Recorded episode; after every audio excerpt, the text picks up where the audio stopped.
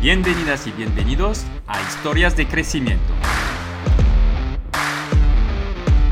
Emprendedores, deportistas y artistas se sientan aquí conmigo y nos cuentan a ti y a mí, sin bullshit, cómo han superado sus retos, pero también cada bache y cómo han gestionado todas las emociones que se encuentran por el camino.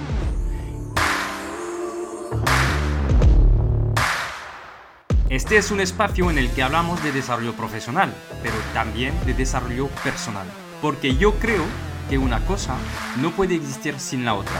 Mon Soy Jean-Noël Sonier, soy cofundador de growthhackingcourse.io, una escuela de growth que te enseña a acelerar tu marketing digital y tus ventas con los profesores de las empresas más top. Y cofundador de kimun.io, una agencia digital con un equipo de primer nivel que te acompaña en el crecimiento de tu negocio. Estoy aquí para preguntar cómo lo imposible algunos lo hacen posible y enseñarte la verdad que hay detrás de los negocios, sin trampas ni cartón. ¿Estás preparado? Arrancamos.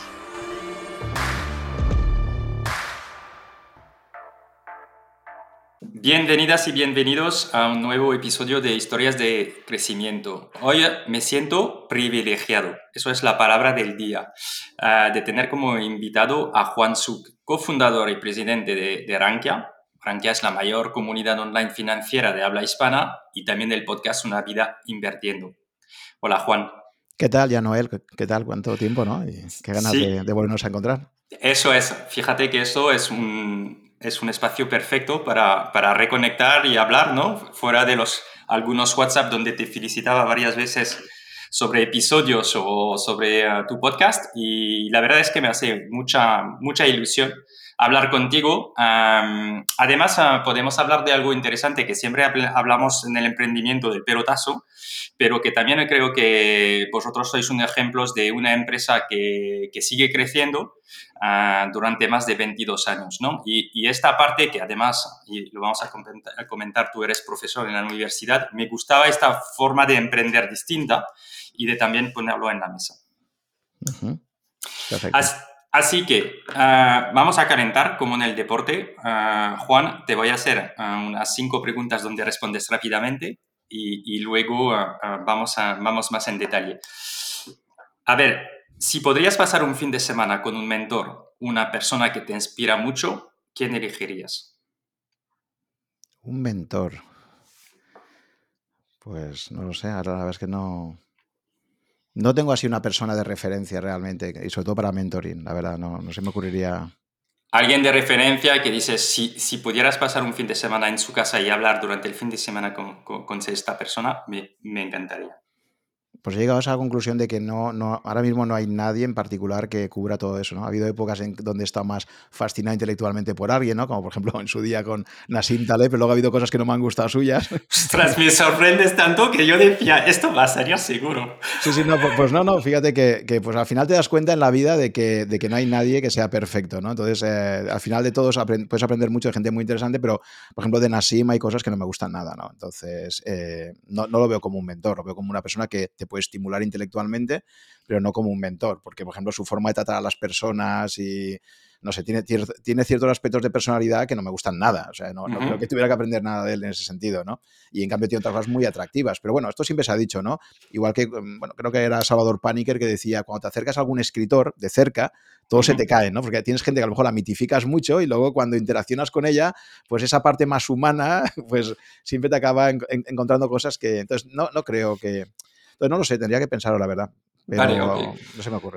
Vale, ¿qué has hecho últimamente que piensas que ha tenido un impacto en tu vida? Es decir, que hay como un, un antes y después de haber hecho esto. Un impacto que haya tenido en mi vida. Pues no lo sé, la verdad, porque yo creo que empezar a escuchar podcast me ha servido para. Es mi nueva forma de aprendizaje desde hace unos años y por eso ahora tengo el mío. Uh -huh. y, y, sí que es verdad que muchas ideas muy buenas a veces me surgen escuchando un podcast eh, por ahí, dando un paseo, etcétera, y es como que. Eh, es, son mis nuevos libros, digamos, ¿no? Desgraciadamente, sí. apenas, no sé si te pasa a ti también, apenas ya puedo leer, no sé por qué, pero tengo un montón de libros por leer que nunca encuentro el momento y en cambio audiolibros y podcast se han convertido en casi mi primera fuente ahora de, información interesante, ¿no?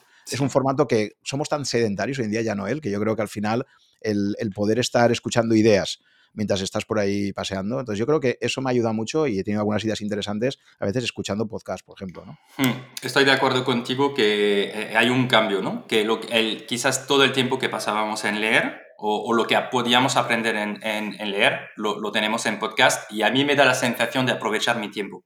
¿Sabes? Cuando estoy escuchando, haciendo otra cosa, te voy a decir una locura, pero si estoy lavando algo, digo, pues por lo menos estoy al mismo tiempo eh, con, con, inspiración y aprendizajes, ¿no? Al lado de la, de la tarea muy básica que estoy haciendo.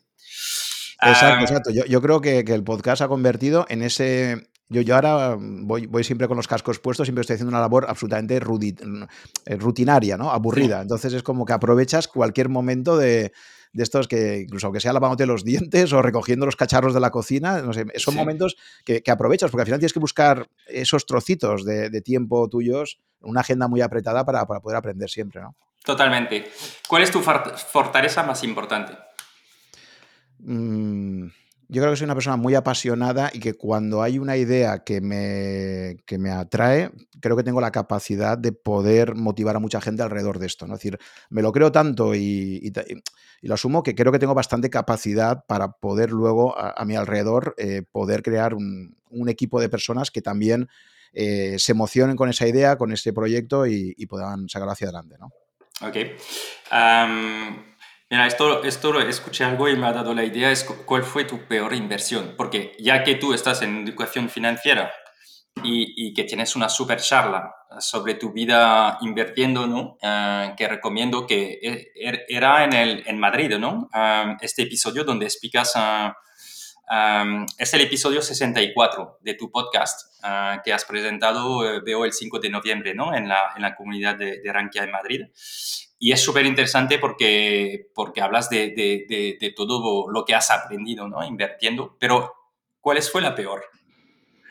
Sí, por, por eh, porcentaje de pérdida la, cuento en esa, en esa charla, en la Rankia Market Experience. Eh, mi, primera inversión fue cuando empecé a hacer un poco de stop picking, es decir, a pensar que podía elegir una empresa cotizada de mercado y decir, oye, pues voy a invertir en esta. Entonces elegí ING eh, Direct, que además era mi banco en aquel momento, y había una narrativa muy buena que decía que este banco puede ir a mejor, una serie de argumentos. Invertí y, a las pocas semanas pues acabé teniendo una caída de un 70%. O sea, supe, super primera persona eh, lo que es eh, pues perder un 70% de tu inversión y una empresa que se quedó ya ahí y nunca recuperó el, el valor anterior. Entonces ahí me di cuenta del peligro que existe y, por qué se dice que la bolsa es la mejor universidad del mundo, ¿no? Porque tuve la suerte de hacerlo con muy poco dinero, pero hay gente que, tiene la desgracia de que le va bien. Pues yo, siempre digo que, que, empieces yendo muy bien en bolsa es muy peligroso, porque te lo crees. Entonces, eh, empezar con algún varapalo, o bien en, inversiones, o bien incluso en empresas, yo creo que es muy sano, porque te pone mucho en tu sitio. Lo que pasa es que a menudo las personas entran cuando los mercados están subiendo, porque en, este momento las personas piensan es que al final voy a ganar fácilmente dinero. Entonces, el volumen de gente que entra en bolsa es a menudo cuando la bolsa está subiendo, que es un riesgo, porque entonces no tienes experiencia y luego te vas a dar una leche, porque cuando va todo mal, la gente suele vender. ¿No? Sí, sí, sí, totalmente. O sea, somos animales sociales y tendemos a, actuar eh, en, como rebaño, como rebaño. Y cuando el rebaño está todo el mundo comprando, pues tú compras. Y cuando el rebaño todo el mundo se pone histérico y se pone a vender, pues, pues tiendes a vender. Esa, es nuestra reacción natural. Igual que si tú estás en un edificio y ves venir un montón de gente corriendo en tu dirección, pues pensarás que está pasando algo y tirás junto con ellos. No vas a ir en dirección contraria, ¿no? Y es verdad que algunos de los mejores inversores de la historia son contrarians, que es precisamente esto, ¿no? Ir contra el sentimiento eh, de mercado y, como decía Warren Buffett, tú tienes que comprar cuando, cuando todo el mundo tiene mucho miedo y tienes que vender cuando hay un exceso de codicia y todo el mundo eh, espera ganar mucho más, ¿no? Mm. Esa famosa anécdota de Rockefeller que decidió venderlo todo antes del crash del 29 porque su limpiabotas ya le recomendaba valores de bolsa. Y dijo, claro, como esta persona que no está acostumbrada a invertir ya me está dando consejos de bolsa, es el momento de salir escopeteado, ¿no? Sí. Muy bien, pues la última es, eh, te, voy a pedir de presentarte. ¿Quién es eh, Juan Suk y qué estás haciendo?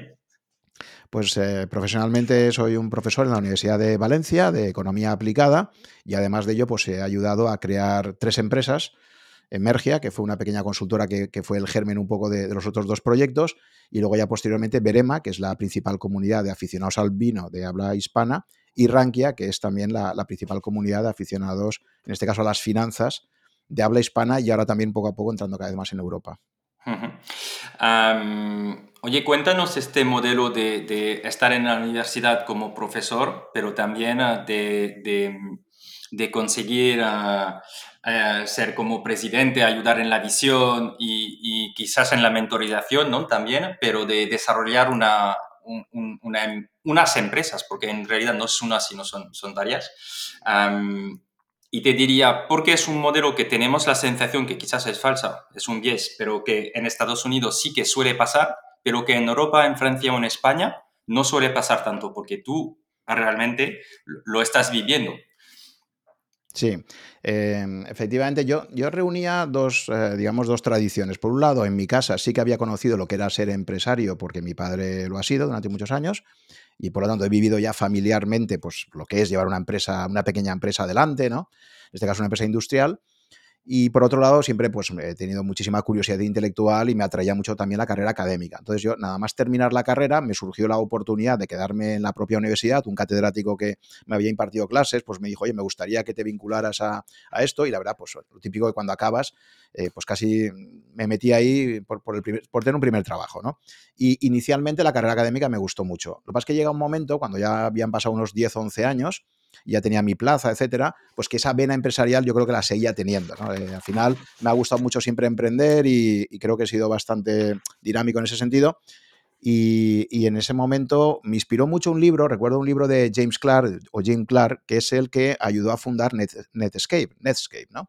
Ah, si recordáis un poco la historia, esto es para los que somos los veteranos ya de Internet, años 90. ¿eh? Eh, claro, en el año. Claro, yo me acuerdo que mi primer email lo tuve en el año 92.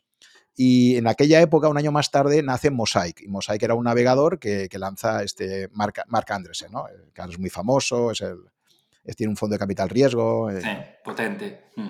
Sí, entonces, a mí me, me, leí el libro, de, no de él, no de Mark Andresen, sino de James Clark, que se llamaba así, Netscape, y contaba la historia de Netscape. Y yo me identifiqué mucho con el, con el rol de, James Clark, ¿no? Porque él decía, mira, yo soy profesor en Stanford eh, y, he visto que está surgiendo esto de, los navegadores, de los eh, navegadores web, y me gustaría estar ahí. Y entonces este James Clark escribe a, Mark Andresen y le dice, oye, mira, he visto que has desarrollado Mosaic en la universidad, no recuerdo, era una universidad que había por ahí en medio de, de Estados Unidos, y le dice, y me gustaría montar contigo algo, me gustaría montar un proyecto. Y entonces al final, pues el otro lo convence, se va a California y entonces James Clark hace como hace ese papel de eh, eh, inversor inicial y un poco de mentor de él y de buscar contactos para crear un equipo y, cuenta toda la historia hasta que Netscape sale a, sale a bolsa y pega ahí, pues tiene un, resultado inicial muy bueno, ¿no? Hasta que luego ya llega Bill Gates y dice, esto de los navegadores va a ser crítico, vamos a lanzar el Explorer y entonces pues acaban, acaban un día. Entonces a mí me gustó mucho ese rol de James Clark, ¿no? Me, me identificaba mucho con él. Al final era un profesor universitario con inquietudes y que quizás más, más que estar haciendo papers y research puro y duro, pues a lo mejor pues tenía más interés por, por contribuir a desarrollar el ecosistema empresarial. Hmm. Entonces, esto se, o sea, tú demuestras y luego nos vas a hablar de Rankia en, algunos números, ¿no? Para que entendamos, o, lo vamos a hacer y, luego volvemos a esto. O sea, Rankia, ¿cuántos son de eh, empleados? Ah, ¿Qué nivel de ingresos estáis teniendo? Ah, ¿Cuáles son las, en qué cifras se mueve? Sí, Rankia ahora mismo pues ya estaremos en unos 50 trabajadores y este año acabaremos con unas ventas ya que superarán ligeramente los 6 millones de euros. Ostras. Y es una empresa que siempre ha sido rentable. Sí, es un modelo muy, muy sui generis, que lo, Eso es. un poco, sí. Que habéis autofinanciado, entiendo. O sea, realmente vosotros eh, eh, no, no, habéis, no habéis necesitado fondos de inversión, no habéis levantado mucho capital. Sí, básicamente eh, ha sido una inversión que se hizo muy pequeña, inicial, y solamente ha habido un poco de family and friends. Básicamente hubo un poquito de business angels, ya digo, de mi círculo más cercano, en concreto, pues un amigo eh, de la infancia que, participó y sigue estando como socio, y luego también una pequeña inversión familiar de mi padre que entró en un momento dado, y hasta, o sea, han sido como dos pequeñas inversiones que se hicieron. Pero es que es verdad que para bien o para mal nacimos pues con muy pocos fondos, ¿no? Entonces ha sido un proyecto que ha madurado muy despacio, de una forma muy orgánica, y que, por lo tanto, pues al final, mm, ya digo, solamente ha, solamente ha empezado a despegar cuando, cuando em, como te decía, pues cuando de forma orgánica ha, cogido vuelo, ¿no? Y eso le costó, le costó unos cuantos años. Vale, entonces, en realidad eh, lo, que quería decir es, eh, eh, tú eres profesor de la universidad, pero también has creado riqueza, empleos, has, ayudado a desarrollar una em, empresa ¿no? rentable. ¿Tú crees que es un modelo que se puede extender más? Uh, ¿Por qué en Estados Unidos? Porque yo también tengo un ejemplo. Yo, trabajé en Akamai Technologies y era uno de los profesores del MIT con uno de sus alumnos que montaron Akamai. Hoy es 10 billones de valoración en bolsa, es un éxito, pero quiere decir, es otro modelo en Estados Unidos que, que ha existido. ¿Por qué en Europa uh, no tenemos tantos casos? Uh, ¿Valdría la pena de desarrollarlo y qué tendríamos que hacer para desarrollar esto? Sí, desde luego yo tengo muy claro que sería un modelo muy interesante. Desgraciadamente, yo creo que el modelo que ha habido universitario, por lo menos el español, que es el que más conozco, es más un modelo de torre de marfil, donde hasta, yo creo que esto ha cambiado, ¿eh? pero hasta hace una década más o menos, eh, tengo la percepción de que la universidad consideraba como casi que se contaminaba si de alguna forma tenía mucha colaboración con empresas privadas. Entonces era como, aquí hacemos investigación básica y luego ya la, difusión de esa tecnología se la dejamos a otros y ha habido una, una visión, yo creo, un poco muy antiempresa, ¿no? Eso por lo menos hace un par de décadas o tres. Ahora ya yo creo que ha cambiado muchísimo. Las propias universidades, siempre muy necesitadas de financiación, pues han empezado a sacar cátedras también, como en Estados Unidos, han empezado a implicarse empresarios destacados y, creo que esto está cambiando bastante. Creo simplemente que a nivel laboral, pues eh, a día de hoy el régimen de dedicación sigue siendo muy rígido, de tal forma que está el modelo de profesor asociado que está muy mal retribuido, que este sí que es un profesional externo que, que contribuye a, dar clases, pero ya digo, muy mal retribuido y por tanto muy mal incentivado, por lo tanto, mm, no. O sea, tiene que haber alguien con muchísima vocación docente para que quiera estar de asociado en la universidad, ¿no? O que quiera crearse cierta marca con ello. Y luego los que estamos como profesores titulares o catedráticos, creo que no existe un régimen actualmente que te permita poder gestionar esto bien, pues porque, ya digo, es un poco rígido. O sea, digamos que, que esto cuesta mucho de cambiar. Entonces, eh, se hace complicado. De luego en Estados Unidos tienen clarísimo que, sobre todo en universidades como Stanford, MIT, etcétera, tienen clarísimo que el rol que pueden jugar los profesores eh, a la hora de, dinamizar el ecosistema, pues es tremendo, ¿no? Hmm. Sí, y además eh, creo que ciertas ah, universidades o escuelas privadas una, pueden tomar una participación si ah, se eh, incuban el, proyecto dentro de la propia universidad al, principio, que es una fuente también de, retribución en el futuro, de tener acciones de empresas tecnológicas en este caso que pueden ser muy potentes. ¿no? También puede haber un, modelo ahí interesante para financiar ¿no? las universidades. Sí, sí, desde luego, desde luego. Ya digo que allí en Estados Unidos te encuentras cátedras de muchísimos empresarios que que han, contribuido a, desarrollar empresas y que luego han devuelto a la universidad y a la sociedad mucho de eso, ¿no?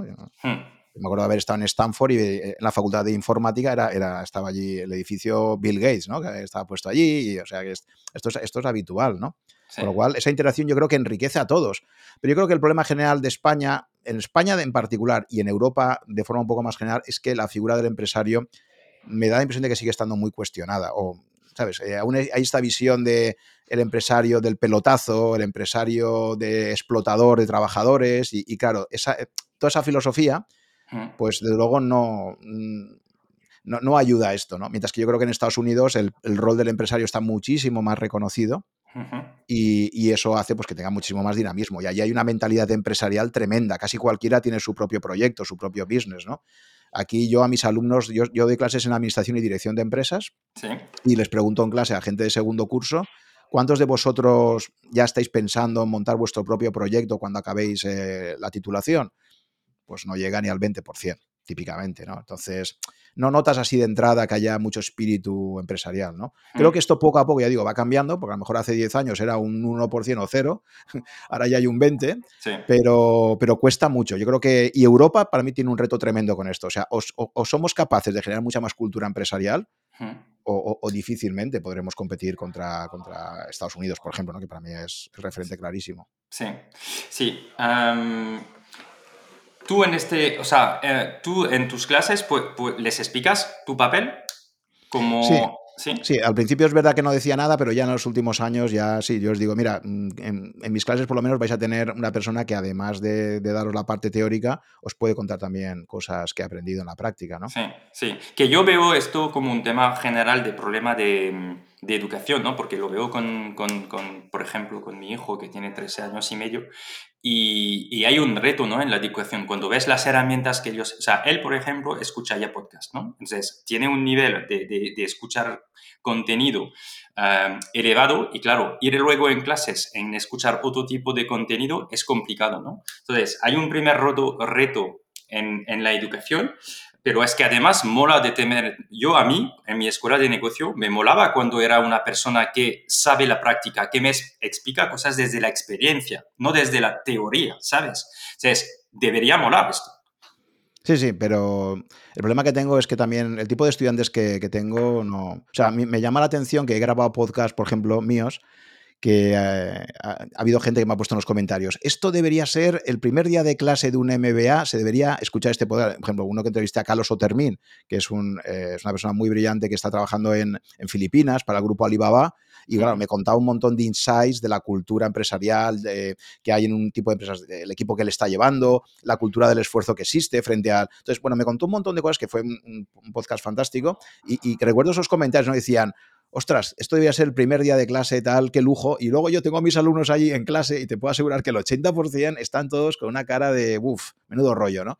Entonces, sí, yo creo que hay una crisis de la educación reglada terrible, tremenda. O sea, creo que vamos a una disrupción en este mercado enorme. Lo único que existe a día de hoy es la exigencia de un título. ¿eh? Y, y, ese título, pues, es lo que está buscando la mayor parte de estudiantes matriculados. Recuerdo que esto lo decía también, y fíjate, no solo la Universidad Española, es probablemente todas las universidades, porque recuerdo un catedrático americano, que está en una, una de las universidades mejores, que decía, mira, tú puedes asistir aquí a Yale, no sé si era Yale o Princeton, él decía, cualquiera puede venir al aula y asistir a una clase mía y sin embargo solamente están los que van a sacar el título. O sea que incluso en las universidades más prestigiosas del mundo parece que la mayor parte de estudiantes están fundamentalmente por la señalización que te da conseguir el título en esa universidad y no tanto por el aprendizaje puro. Entonces yo creo que, que, el gran reto que tenemos ahora en las universidades es cómo somos capaces de reinventar un poco la propuesta para que sea más motivadora. Frente a estudiantes que, como tú decías, como tu hijo, hoy en día tienen montones de información por todas partes, existe Coursera, existen un montón de... Entonces, creo que nunca ha habido tantos recursos eh, formativos como ahora para una persona autodidacta con motivación y que ahí la universidad se ha quedado fundamentalmente como una expendedora de títulos, como tienes que conseguir este certificado, ¿de acuerdo?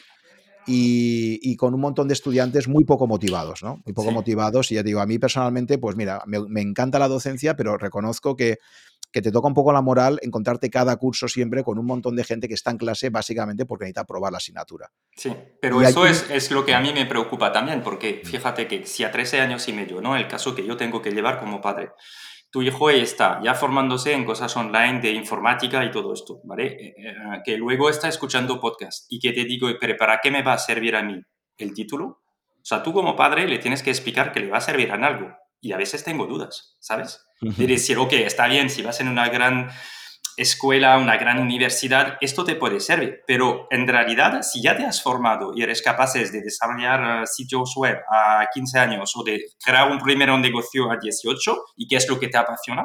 ¿Cómo le justifico de seguir yendo a, a, a, la escuela y a la universidad? Te lo digo, te lo digo, lo comparto así contigo porque es un reto para mí, ¿sabes? A veces de responderles con sinceridad Sí, sí, no, y yo no tengo claro ahora si recomendaría empezar con un grado normal. O sea, yo creo que está todo mal planteado porque fíjate, cuando realmente disfrutas la universidad, como cuando disfrutas la consultoría, es cuando tú ya has tenido un problema, te has enfrentado a un problema y no has encontrado una solución clara. Entonces ahí necesitas ayuda, pero tú ya has descubierto que ahí tienes un problema y quieres aprender cómo, cómo gestionarlo.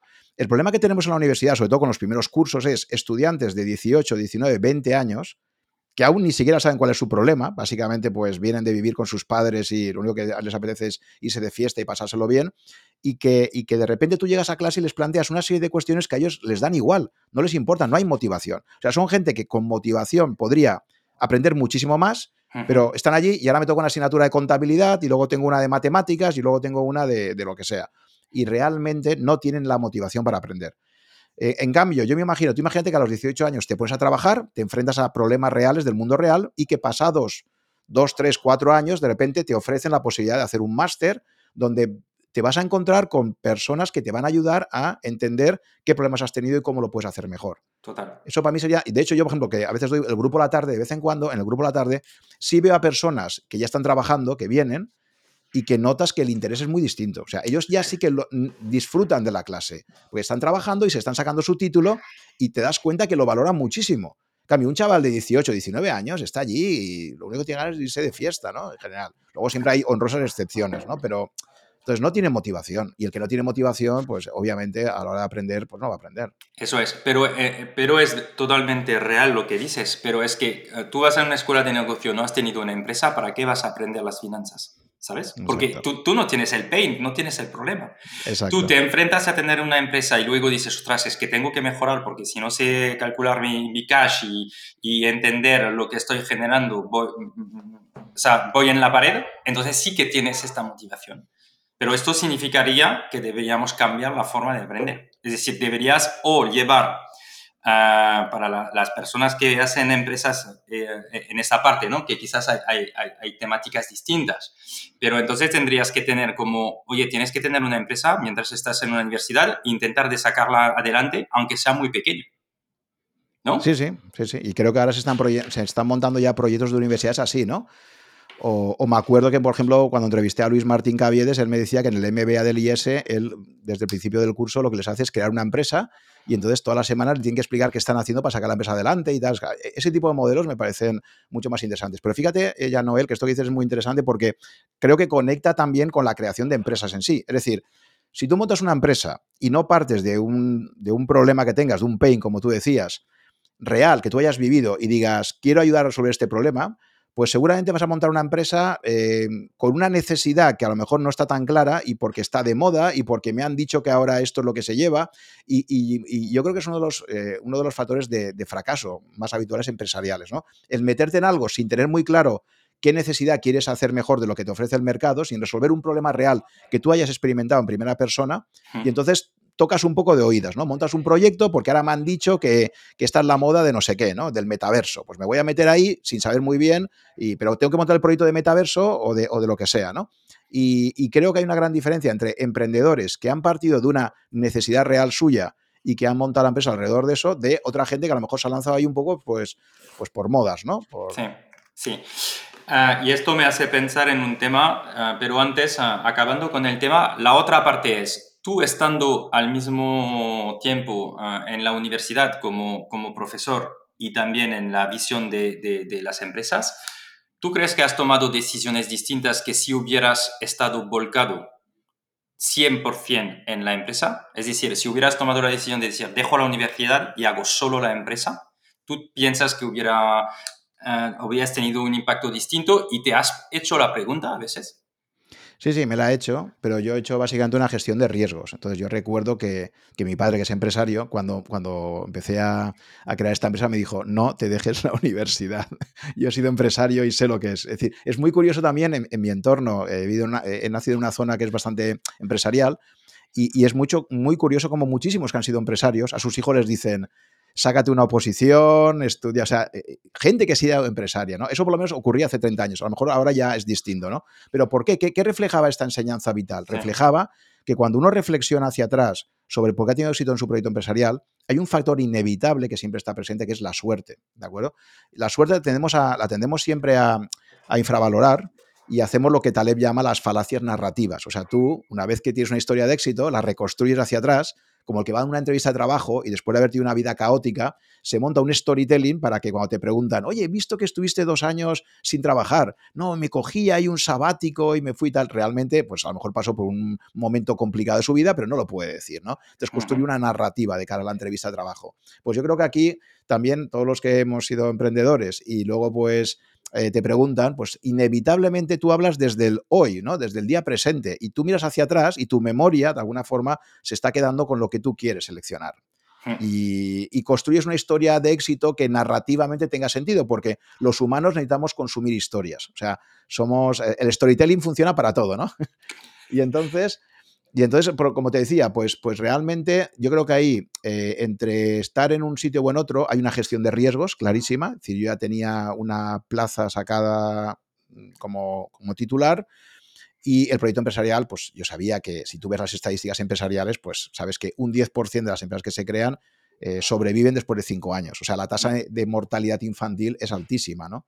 Entonces, por mm. una mera gestión de riesgos, pues yo no me veía quemando las naves y, creo que lo hice bien de forma retrospectiva. Es decir, esta visión también de, no, no, yo solamente invierto en el que está al 100%, yo creo que, que, hay, que hay que ver también la parte del fundador, ¿no? Y el fundador, cuando ya tiene mucho, conseguido, pues es difícil que dé ese salto al vacío. Sí, sí, por eso me interesaba, porque lo que quiero ayudar a, empresa, a, empresas y a personas que, y a personas que están pensando, oye, ¿cómo voy a emprender en el futuro? Pues, pues me interesa distintos modelos, porque creo que el salto al vacío puede ser cada vez menos, en, el sentido de que puede, ser un side project que vas desarrollando, como ha hecho Juan Pablo de Metricool.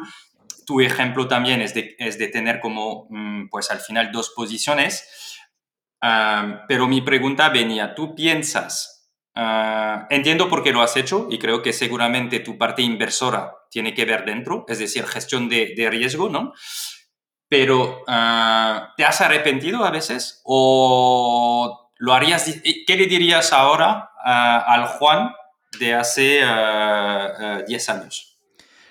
De nuevo, aquí es que este tipo de preguntas, em, ¿sabes qué pasa? Que es jugar con trampa de alguna forma. Es decir, yo creo, al final uno, es lo que, es lo que decimos siempre del screen de game, no me digas qué aconsejarías, sino dime qué has hecho. Entonces, simplemente hay que ver lo que la gente hace, ¿sabes? No lo que la gente dice. Entonces, ahora, el que yo te diga lo que habría hecho me parece que a lo mejor es un poco de bullshit, en el sentido de que desde el momento actual, pues si Rankia ha ido muy bien, pues sí, podría pensar, oye, pues si hubiera estado full time ahí, pues a lo mejor habría ayudado más, pero que, quién sabe, a lo mejor habría estado más horas eh, allí en el día a día operativo y me habría acabado peleando con mis socios y, y, habría sido peor. Y a lo mejor ahora no existiría Rankia, ¿sabes?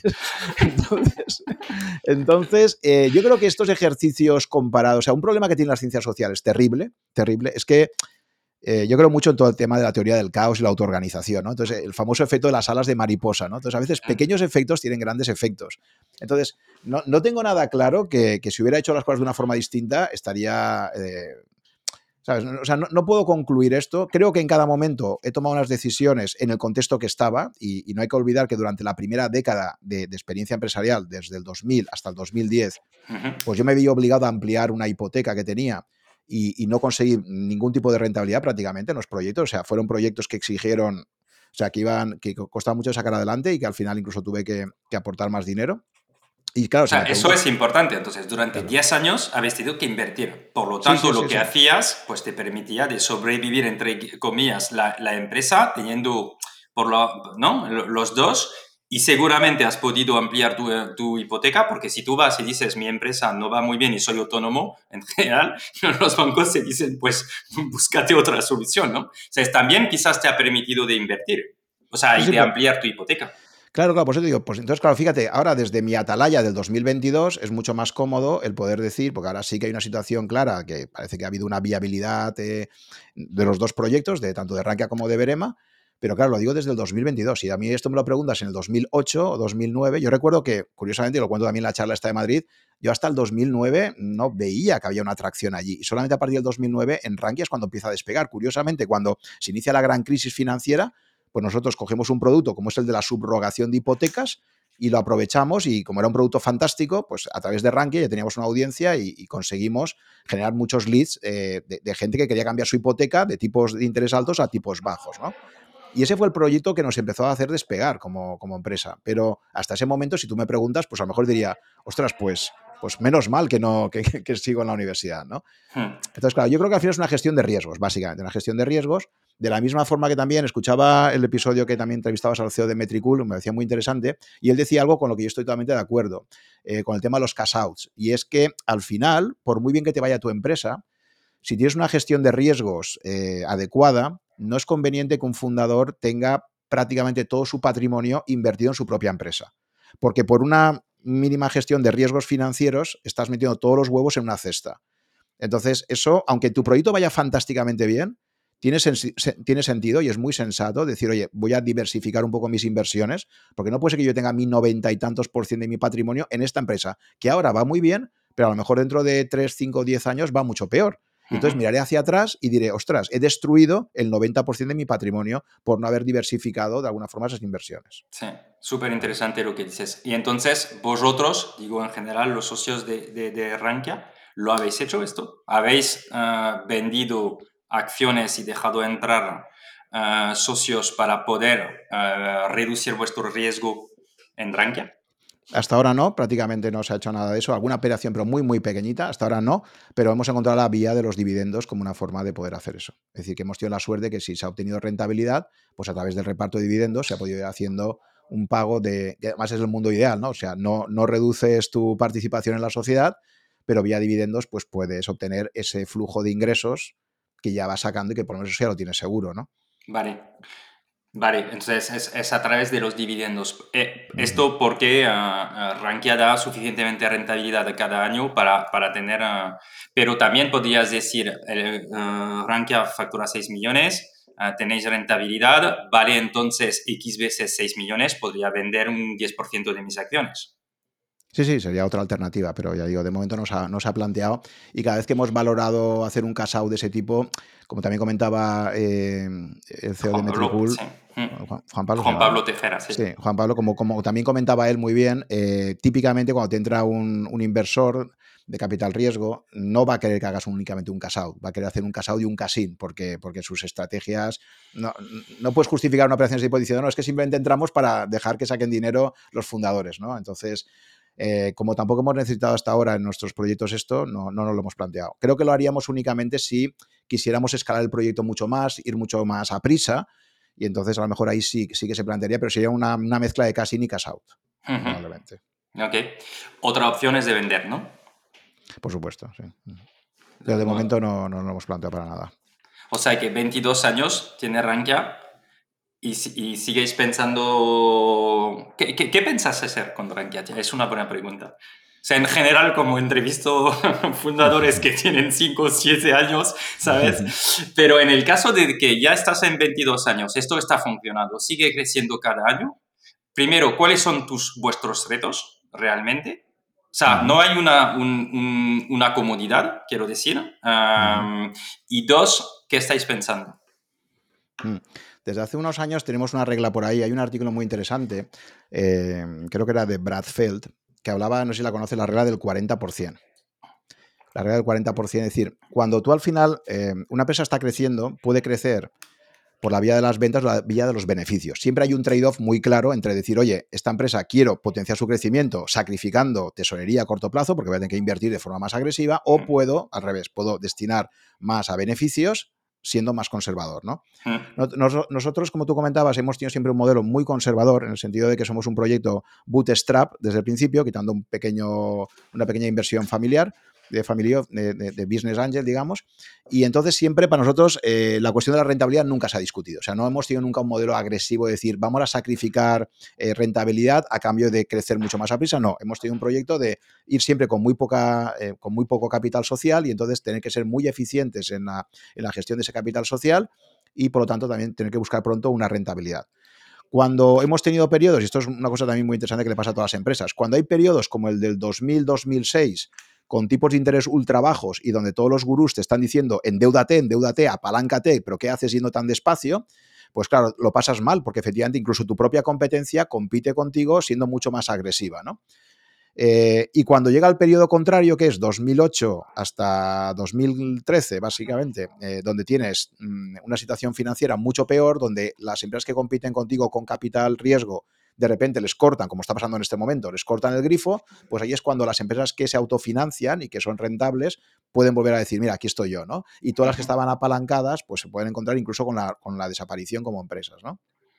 Entonces, hay ciclos hay etapas que tiene más sentido estar apalancado y otras que no. Nosotros hemos optado siempre por algo que yo aprendí ya en el mundo empresarial de mi padre y es, él me comentaba, mira, siempre que he hablado con un colega me ha dicho, eh, ¿cómo te va? Y, y, decía, pues mira, me va bien, voy tirando. dice, como no estoy endeudado, pues estoy ahí. O sea, la forma más habitual de desaparición de empresas que he visto, da igual que sea una pyme, que, que sea un gran banco, es un sobreendeudamiento, un cambio de ciclo y la incapacidad para poder devolver el préstamo al banco y entonces acabas cerrando, ¿no? Hmm. Entonces, eh, empresas apalancadas te pueden dar muchísimo crecimiento, Pero ojo, porque cualquier día lo vivimos ya, claro, los que ya somos veteranos y hemos vivido la crisis del 2008, sabemos lo que es empresas rentables y que llegaba a tu banco y te decía, te corto la línea de crédito. ¿Pero por qué? Si yo, lo siento, directrices de la dirección regional. Ahora todo el dinero del banco lo va a invertir en, bonos del tesoro. No queremos arriesgar con pymes, incluso aunque tu pyme sea rentable.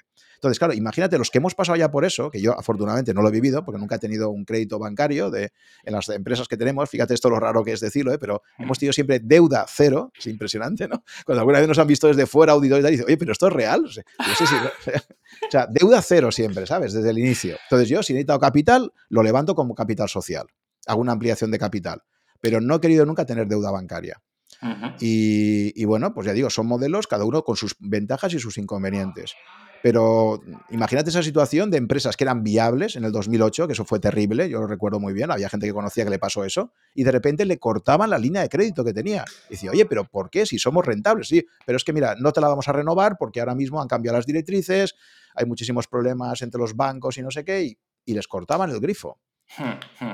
Eh, es verdad que eh, pierdes control, ¿no? Pero por otra parte, o sea, eso es una conversación que he tenido para una empresa inmobiliaria, ¿no? Que el banco te dice, os abrimos eh, líneas de crédito. Y dices, pues, ¿por qué no desarrollo más si soy rentable? Y que este dinero de la línea de crédito me va a permitir de comprar más y de hacer más operaciones. ¿Sabes? Es siempre complicado esto de, decir, oye, aprovecho la línea que es un precio barato, no me diluyo en nivel de capital y utilizo este dinero que me dejan como línea de crédito, hago más operaciones y como soy rentable, no pasa nada, la voy a devolver. Versus, no, no lo hacemos y hacemos menos operaciones y vamos más tranquilo. Bueno, al final es un tema de agresividad y de lo que quieres generar. O de principios generales, ¿no? Yo he entrevistado a una persona, un especialista en Bitcoin, profesor de matemáticas, que me decía, yo, nunca he tenido una deuda, ni la quiero tener, no le quiero dar trabajo, o sea, no le quiero hacer ganar dinero al banco. Hay gente ya que es casi como una convicción personal. Fíjate, ahora, por ejemplo, en el 2020-2021 era un momento fantástico para pillarte una hipoteca tipo fijo. O sea, fue un chollo que era, era muy obvio, ¿no? En aquel momento. Imagínate pillarte una hipoteca tipo fijo al 1%, que la podías conseguir. 1%. Aunque ya tengas la casa pagada, tú dices, me saco una hipoteca, pero ya digo a nivel familiar, eh, ya ni siquiera empresarial. Y, era un momento, eh, y se veía venir que esto, claro, imagínate ahora que está con una hipoteca fija al 1%, con una inflación como la que tenemos ahora, es un verdadero chollo, tú tienes mucha más disponibilidad. Pero te digo que incluso en ese escenario, y yo siendo consciente de, eso, no he querido tener esa hipoteca, eh, ni he querido como empresa también beneficiarme de mm, líneas de crédito de NISA o de cualquier tipo de financiación bancaria que luego hubiera que devolver siendo consciente de que nos daba más capacidad. Pero digo, ha sido un poco como un concepto que tengo ahí y que, y que realmente pues no he, querido, no he querido aplicarlo, pero por, no sé, ya es un poco convicciones personales, ¿no? Hmm, ok.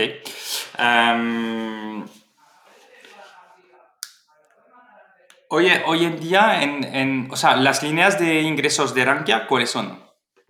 Que como, como vosotros, o sea, lo interesante de Rankia también, que tenéis una, una expertise ahí, es la comunidad online. Vosotros habéis sido precursor en, ese sentido, ¿no? Ah, comunidad online, generación de contenido, que hoy evidentemente todas esas empresas se plantean de, hacerlo por lo menos si no lo están haciendo, o, que es una manera de atraer también tráfico y usuarios, pero vosotros habéis nacido así. ¿Cómo monetizáis este tráfico en Rankia? Vale. Em, efectivamente, el gran reto de Rankia es no solamente conseguir mucha audiencia, y si puede ser por SEO, mucho mejor, o sea, audiencia orgánica, que no tengas que estar pagando por ella, que creo que es lo que supimos hacer bien desde el principio, nos llevábamos bien con Google, digamos, en ese sentido, sino luego cómo monetizas eso, efectivamente, cómo puedes convertir eso y ponerlo en valor. Nuestro modelo al final es ayudar a la gente a que tome mejores decisiones pues, a la hora de elegir una hipoteca o una cuenta nómina o un fondo de inversión, y luego que nuestros partners, porque además internamente los llamamos así, no los llamamos clientes, o sea, es muy importante el mindset que tú tengas de tu empresa, ¿no? Entonces nosotros ahora hemos llegado al convencimiento ya desde hace unos años que nuestros clientes son los usuarios que utilizan Rankia y que además de utilizarla para aprender, para tomar decisiones, además de eso, los partners, que son las entidades financieras que están ofreciendo productos y servicios a estos usuarios, nos pagan por el hecho de que les enviamos clientes a ellos, ¿de acuerdo? Pero realmente nuestro cliente último, ¿quién es? Es el usuario. Que se está Eso es muy importante lo que acabas de decir, porque podríamos pensar, el usuario es el tráfico y mi cliente es el que va a pagar la fiesta, ¿no? De cierta manera, lo voy a decir un poco, pero es el que genera la monetización. tú estás diciendo, no, no, el usuario es mi cliente. Yo tengo que cuidar mi usuario porque sin él no vivo. Exacto. Esto es importantísimo y quizás casi mi principal labor y la de Miguel, el CEO y socio mío ahí, es que tenemos que estar constantemente eh, insistiendo a todo el equipo de la empresa que queremos ser una empresa user-centric, ¿no? O sea, centrada en el usuario y no partner-centric, entendiendo por partner lo que sería el cliente tradicional, es decir, el que te paga las facturas. Hmm. Entonces, nosotros somos una empresa de B2C, pero pagado por, o sea, B2C2B, ¿no? O sea, está, está, pagado realmente por las entidades financieras, pero al final nuestro cliente último, el de verdad, es el cliente que es el usuario que, entra en Rankia para tomar una decisión. Oye, pues me han hablado de quiero empezar a operar en bolsa, pero no sé muy bien cómo, pues voy a visitar Rankia y otras webs y si al final decido, gracias a Rankia, pues lo que quiero es que nos reconozca una entidad financiera, si acaba abriendo una cuenta en, un, broker o en un banco, lo que nosotros esperamos es que ese partner, pues los llamamos partners, eh, pues nos paguen un, lead por haberles enviado ese cliente. O incluso en el caso de las hipotecas, que ahora ya estamos también en la parte de tramitación, pues lo que queremos es que si tú le llevas de la manita a un cliente, a un banco, para que firme una hipoteca, pues también que nos reconozcan esa comisión pues como le tienen ellos sus propios agentes bancarios, ¿no? Hmm. Entonces, efectivamente, esto, este mensaje es importantísimo, porque hemos tenido algún momento de la historia donde efectivamente a lo mejor éramos más partner céntricos, en el sentido de que nos llegaba un partner y decía, yo quiero que, que me ofrezcáis este producto, y era más fácil caer en esa tentación, ¿no? Un enfoque más comercial pero luego nos dimos cuenta que eso, que, eso no tenía recorrido, que eso no era bueno.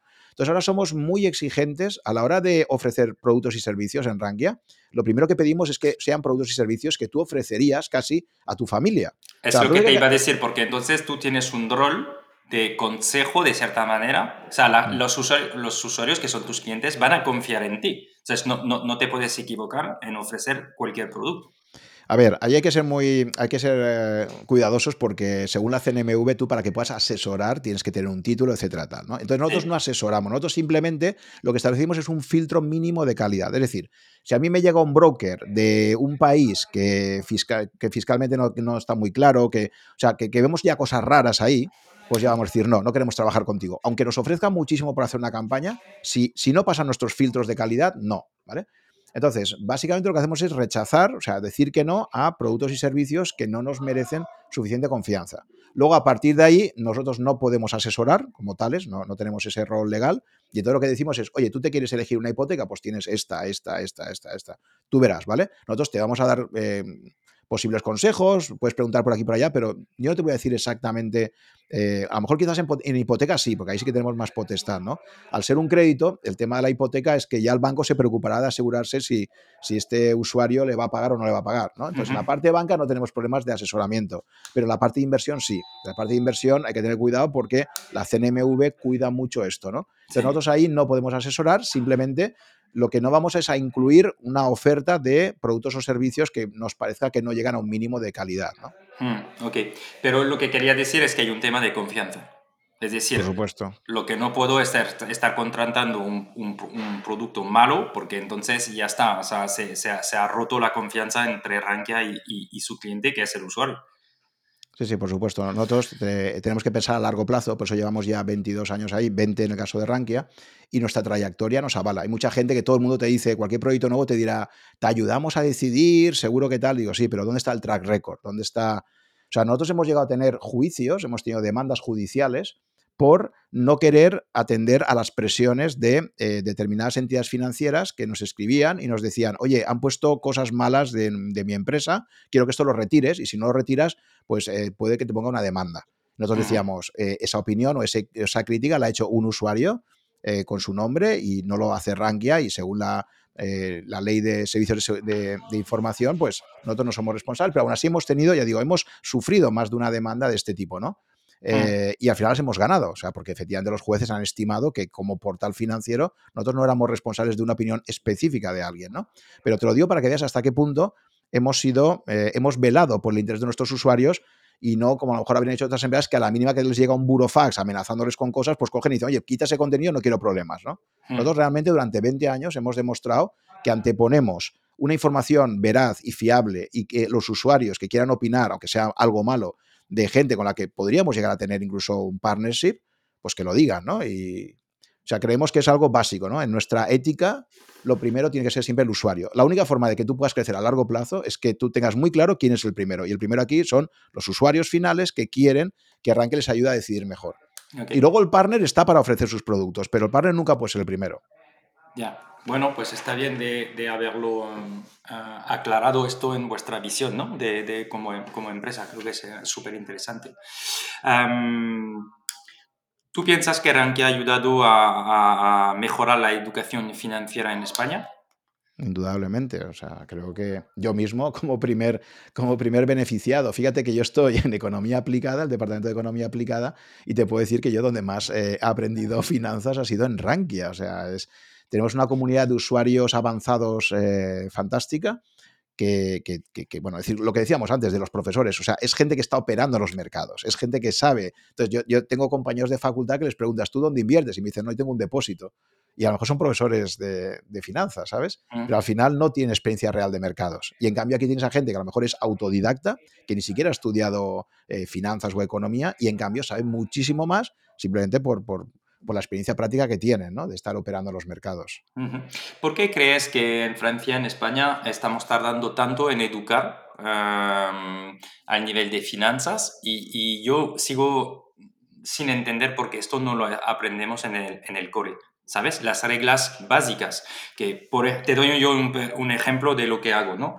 Ah, he abierto en Indexa Capital una cuenta para mis niños y les estoy explicando los básicos, ¿no? Primero de por qué poner en mercados en vez de empresas y luego cómo evoluciona su dinero. Lo hago con poco dinero, pero más por que ellos entiendan que otra cosa. Porque esto no lo tenemos, ah, tú crees, ah, más desarrollado en, en, las escuelas? ¿Por qué no vamos aprendiendo esto desde pequeño? Pues es muy buena pregunta.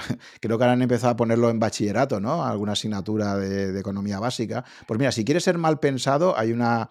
Tú siempre piensas quién tiene incentivos a algo, ¿no? Sí. Eh, España en particular y Europa en general, de nuevo, como decíamos antes, tienen una característica en común que es diferente de los mercados anglosajones y es una economía muy bancarizada. Los bancos, al final, son los que te están ofreciendo normalmente todo tipo de productos financieros, mientras que en las economías anglosajonas hay como más especialización, ¿no? Eh, entonces, ¿quiénes son los claros ganadores de que haya productos financieros muy malos? Pues lo que nos está ofreciendo, ¿de acuerdo? Por ejemplo, aquí en España un producto que funciona fantásticamente bien para venderse, se vende como rosquillas, son los fondos garantizados. Tú lees fondo garantizado y es un fantástico producto de marketing, porque en España, que parece que tenemos mucha aversión al riesgo, a ti te dicen que algo está garantizado y la palabra garantizado nos encanta. El producto garantizado como tal, si lo analizas bien, si te pones a investigar, descubrirás que un fondo de inversión garantizado es una de las peores inversiones que puedes hacer. Es horrible como producto, ¿no? Y es una cosa que en la comunidad de Rankia llevamos 20 años diciéndolo, ¿no? Y sin embargo se sigue vendiendo muy bien. Claro, ¿tú crees que le interesa a un banco que ofrece un producto de este tipo que haya más cultura financiera y que digan, buf, esto es mierda, ¿no? Este es el producto, este es malísimo. Para eso me quedo con un depósito y ya está, y no me complico la vida, ¿no? Pues no mm. interesa, ¿no? Entonces, en general, digamos que el que tengas una mayor cultura financiera va a obligar a, y está ya pasando, esto al final es inevitable, porque al final la gente, gracias a Internet fundamentalmente, yo creo que cada vez hay más cultura financiera, ¿no? Entonces, ¿qué está pasando con una mayor cultura financiera? Pues que cada vez más los márgenes comerciales que tienen las entidades financieras a la hora de colocar sus productos son menores. O sea, vamos a un mercado más eficiente, más competitivo. y donde tienen menos a ganar. Pero ellos tienen ahí un dilema terrible y es este. Si ellos quieren competir de igual a igual con un Indexa, por ejemplo, que es una gestora independiente, se van a ver obligados a ofrecer fondos sobre los cuales van a tener unas comisiones mucho más bajas. Hmm. Con lo cual, ¿cuándo lo van a hacer? Cuando ya se vean un poco entre la espada y la pared. Pero mientras la mayor parte de la población eh, trabajando con los grandes bancos españoles, vaya a su banco y siga preguntándole a su director, oye, ¿dónde me recomiendas invertir? Y te diga, pues mira, ahora tenemos este fondo garantizado, o ahora tenemos este fondito de no sé qué, y lo compren masivamente, ¿para qué se van a complicar la vida? Hmm. Y, en, en Rakia os habéis planteado de, ofrecer más a las escuelas la parte de educación de, para, para, niños. Ya sé que no va a ser vuestro usuario o quizás eh, no hay un impacto inmediato, pero en la visión de educar ¿sabes? Cada vez más al nivel financiero, hasta qué punto no podría ser interesante decir, oye, lanzamos minis clases dentro de Rankia o lo ofrecemos a los coles o cómo lo ves. No sé si es un proyecto que os habéis planteado. Pues mira, tenemos dos, dos eh, líneas de negocio que van en esa línea y que ambas ahora lamentablemente las tenemos un poco paradas. Una es la de ofrecer cursos, tenemos una, plataforma de cursos y hay muchos cursos y muchos de ellos muy interesantes y muy buenos, pero que no hemos conseguido traccionar lo suficiente. Y me imagino que no hemos conseguido traccionar lo suficiente porque no tenemos el foco puesto a ellos. Así que conozco otros proyectos, no necesariamente financieros, que se han reorientado, han pivotado hacia, hacia cursos y les está yendo fantásticamente bien. ¿no? Probablemente si Rankia le fuera mal a otras áreas de negocio, pues a lo mejor diría, oye, nuestro foco es eh, vender cursos B2C y además ofrecer algunos gratuitos y tal y podría ser, pero, pero la verdad es que hasta ahora, por falta de foco probablemente, pero no, no lo hemos hecho, o sea, no nos ha funcionado como, como esperábamos. Y además de eso también hemos lanzado toda una área que es la de escuelas de negocios, en las cuales intentamos llegar a acuerdos con las principales escuelas que forman en, materia financiera también, pues para darlas a conocer. Pero tampoco es un área que haya acabado de despegar. Entonces, digamos que en Ranky al final no hemos, no hemos apostado tanto por esta línea porque tenemos tantos retos que al final hemos optado más por la internacionalización de áreas de negocio que ya eran más maduras y que nos generan más eh, sinergias con el negocio ya existente que no diversificar hacia esto, ¿no? Ok, ¿y cuál es, donde, eh, lo que entiendo es que, ah, bueno, eh, vais a internacionalizar los, los, servicios que ya tenéis y cuáles son los países donde ah, estáis cada vez más presentes? Pues mira, si quieres te cuento un poco las tres líneas de negocio que tenemos. Con esa visión user-centric que te decía, centrada en el usuario, realmente nosotros tenemos tres grandes perfiles de usuario. Tenemos un primer perfil de usuario que es el de banca, que es cualquier familia realmente que en algún momento necesita un producto bancario. Eh, una cuenta corriente, un depósito, una hipoteca, esto es lo típico que al final prácticamente cualquier familia va a necesitar en el, momento presente o futuro. ¿no? Entonces, este es un perfil muy específico porque eh, no puedes hacer unos contenidos muy complejos. Es decir, al final cualquier familia, aunque no tenga nada de formación financiera, en un momento dado va a necesitar decidir qué hipoteca elijo, qué depósito, etc. Entonces, este es un público muy claro. Eh, usuario de banca, que es un usuario con una audiencia tremenda, muy grande, potencialmente cualquier familia de, de cualquier país que estemos, ¿de acuerdo? Pero con un nivel de conocimientos financieros bajo, con, poca, con poco engagement, es decir, en el momento que tomas la decisión, pues típicamente ya no vas a tener interés en volver, ¿vale? Es un one shot, ¿no? Es, entro, tomo una decisión, me voy y no vuelvo. Ese es un usuario muy específico y lo trabajamos en la línea que se llama banca, toda la parte de banca, ¿no? Ahí el producto estrella son las hipotecas. Luego tenemos la parte que se llama inversión, inversión retail, que sería... Donde entiendo que la monetización en, en la hipoteca Es eh, una comisión sobre eh, el banco que va a acabar dando eh, la hipoteca en función de una comparación o de las varias opciones, ¿no? O sea, vosotros os lleváis una parte de lead por llevarla, por traer un usuario que quiere una hipoteca online. Sí, de lead y ahora también de tramitación. O sea, tenemos todos los modelos de negocio, hemos probado, ¿no? O sea, tenemos... Acompañáis, quieres decir, en la gestión de la hipoteca. Ah, exacto. Hay una parte de campañas que son por lead, simplemente tú le pasas un lead al banco y ellos ya se encargan de ver si cierran o no cierran con ese posible cliente. Y hay otros casos donde ya te pagan, pero por CPA, por coste por acción. Y la acción es que acaben completando la, hipoteca, ¿no? Entonces, digamos que tenemos las dos líneas que están coexistiendo de momento. Hay bancos que, o sea, no es que todo el mundo se haya pasado a CPA, sino que aún hay muchas campañas que combinan el pago por lead y el pago, el pago por acción final, ¿no? Digamos. Y que entiendo que con el COVID esto ha tenido que crecer mucho, ¿no? Sí, realmente. Porque las personas van cada vez más online a buscar una hipoteca, ¿no? Bueno, yo creo que eso ha estado siempre presente, pero al final em, una decisión tan importante como la hipoteca em, es algo que, que, la gente se piensa mucho, porque también te estás vinculando a un banco mucho tiempo, ¿no? Entonces, nosotros sobre todo nos ha despegado la parte de tramitación, no tanto por el COVID, sino porque hemos puesto ya un equipo específico a trabajar esa línea. Primero nos tuvimos que certificar por el Banco de España, porque tú no puedes estar ayudando a tomar decisiones de hipotecas eh, en esa parte de tramitación si no eres un agente autorizado por el Banco de España, entonces tuvimos que hacer un proceso para, poder estar autorizados. Y luego hemos formado a equipo propio para que sean asesores hipotecarios realmente, es decir, que tengan la capacidad de... Entonces es una línea de negocio nueva, la parte de tramitación, y que exige una inversión inicial pues, para tener el equipo adecuado que pueda atender, porque esto al final son básicamente llamadas y correos electrónicos que tienes con personas interesadas, ¿no? Entonces nosotros nuestra propuesta de valor es que te ofrecemos la posibilidad de poder elegir una hipoteca para ti muy buena, no nos vas a pagar absolutamente nada Rankia, o sea, esto es, un servicio gratuito y te aseguras que Rankia, que conoce muy bien toda la oferta del mercado, te va a intentar ofrecer la hipoteca mejor para tu situación personal, ¿no? Con un asesoramiento personalizado, etcétera. Entonces, bueno, la propuesta de valor es fantástica, ¿no? Porque conocemos otras empresas que están haciendo esto, pero cobrando por ese servicio también, ¿no? Entonces, bueno, en este caso se hace de forma gratuita y ya digo, ¿quién paga la fiesta ahí? Pues la paga básicamente el banco que se ahorra a un comercial en calle de su plantilla que tenga que hacer esto, ¿no? Eso, sería, eso sería, sí, esa es la parte de banca. Luego tenemos, como te decía, la parte de inversión, que es ya de ese total de población, eh, solamente hay un pequeño porcentaje que decide empezar a invertir, ¿de acuerdo? Eh, creo que estos últimos años la política de tipos de interés ultra bajos de los bancos centrales ha provocado que muchísimas familias que eran de tener el dinero en el depósito y ya está, hayan tenido que decir, ostras, como el banco me paga cero, pues ahora tengo que empezar a pensar cómo invierto. Pero reconozcamos que a la gente le sigue dando mucho miedo invertir en bolsa o no digamos ya en bonos, ¿no? O, en cosas más raras, ¿no? Entonces, eh, hay solo una parte de la población que decide dar ese paso y decir, voy a invertir, porque no puedo quedarme con el dinero del banco sin trabajar, porque la inflación se lo come, ¿no?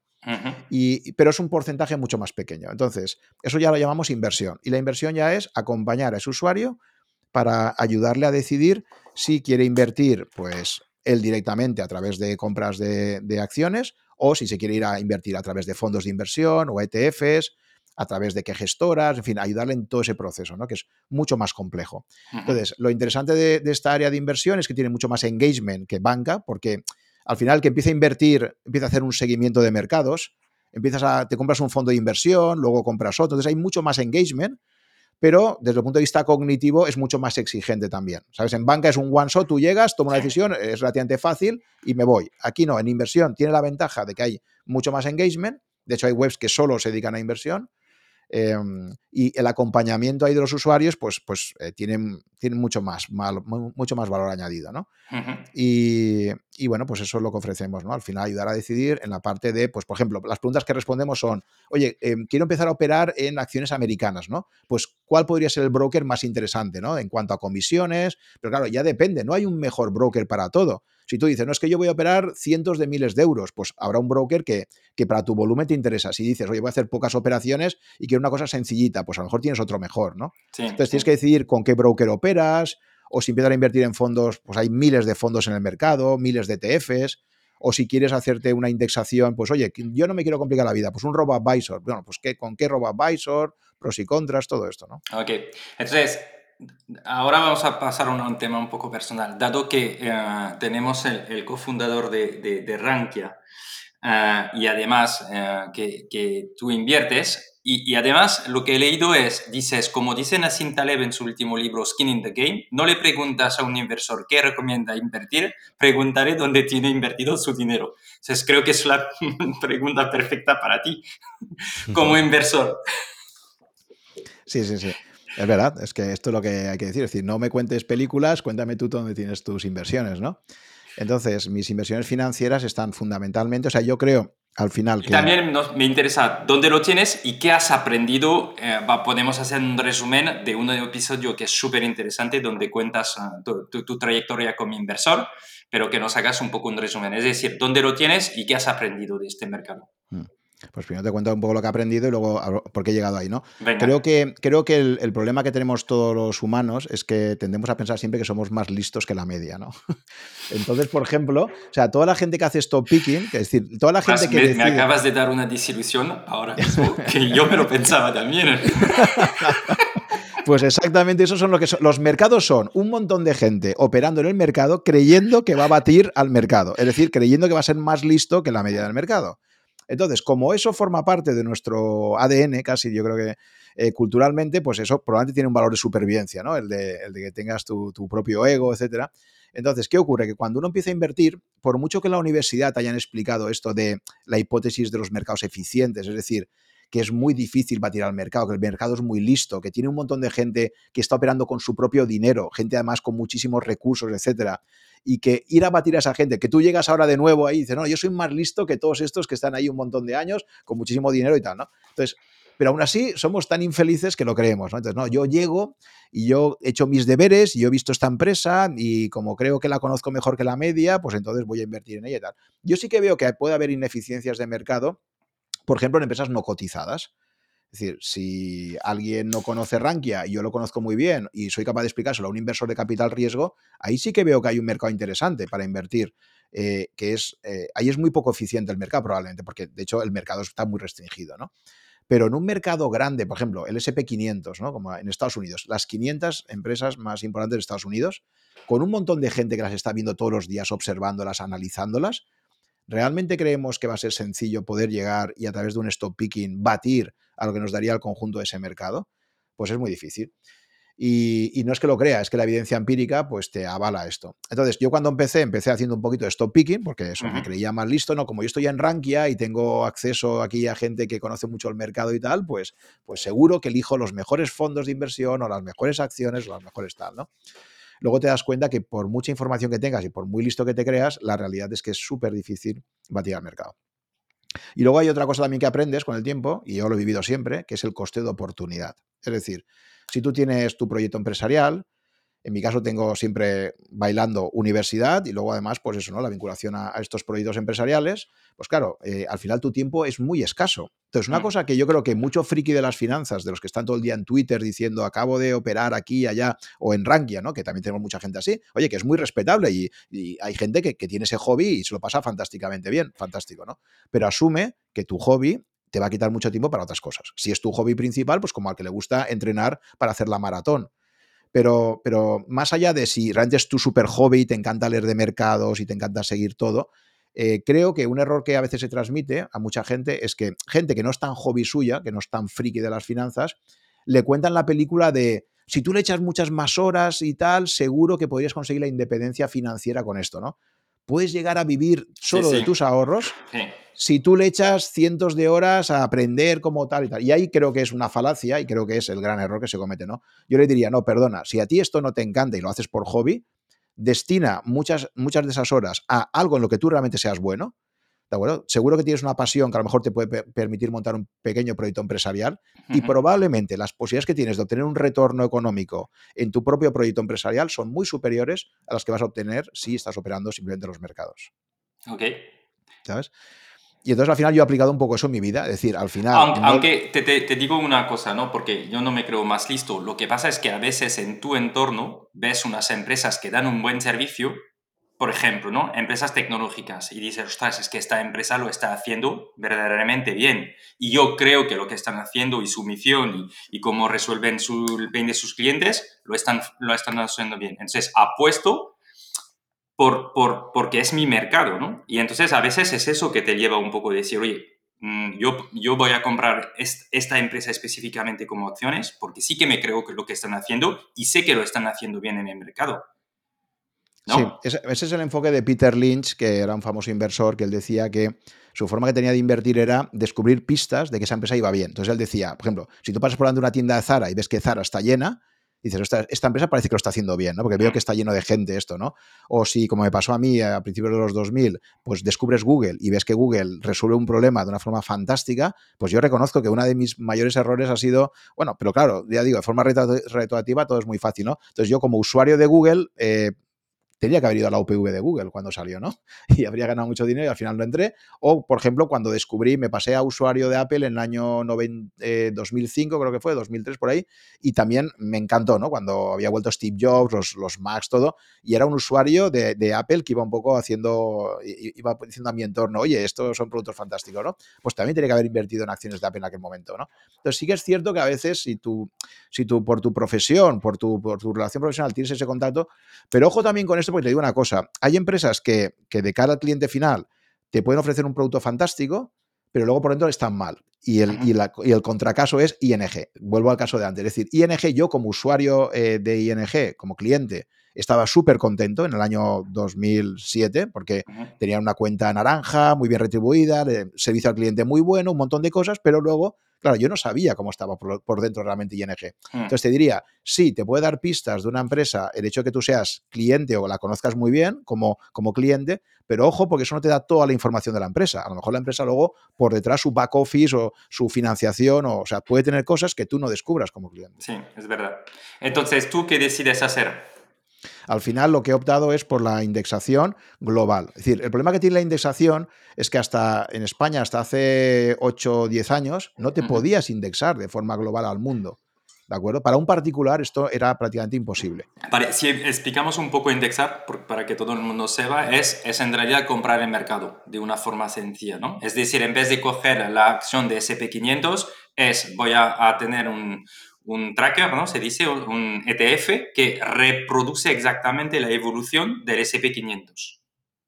Eso es, sí. Lo, primero, antes, antes, de la indexación, la primera decisión que hay que tomar en, en un plan de inversión a largo plazo mm. es lo que se llama el, la, asignación de activos, ¿no?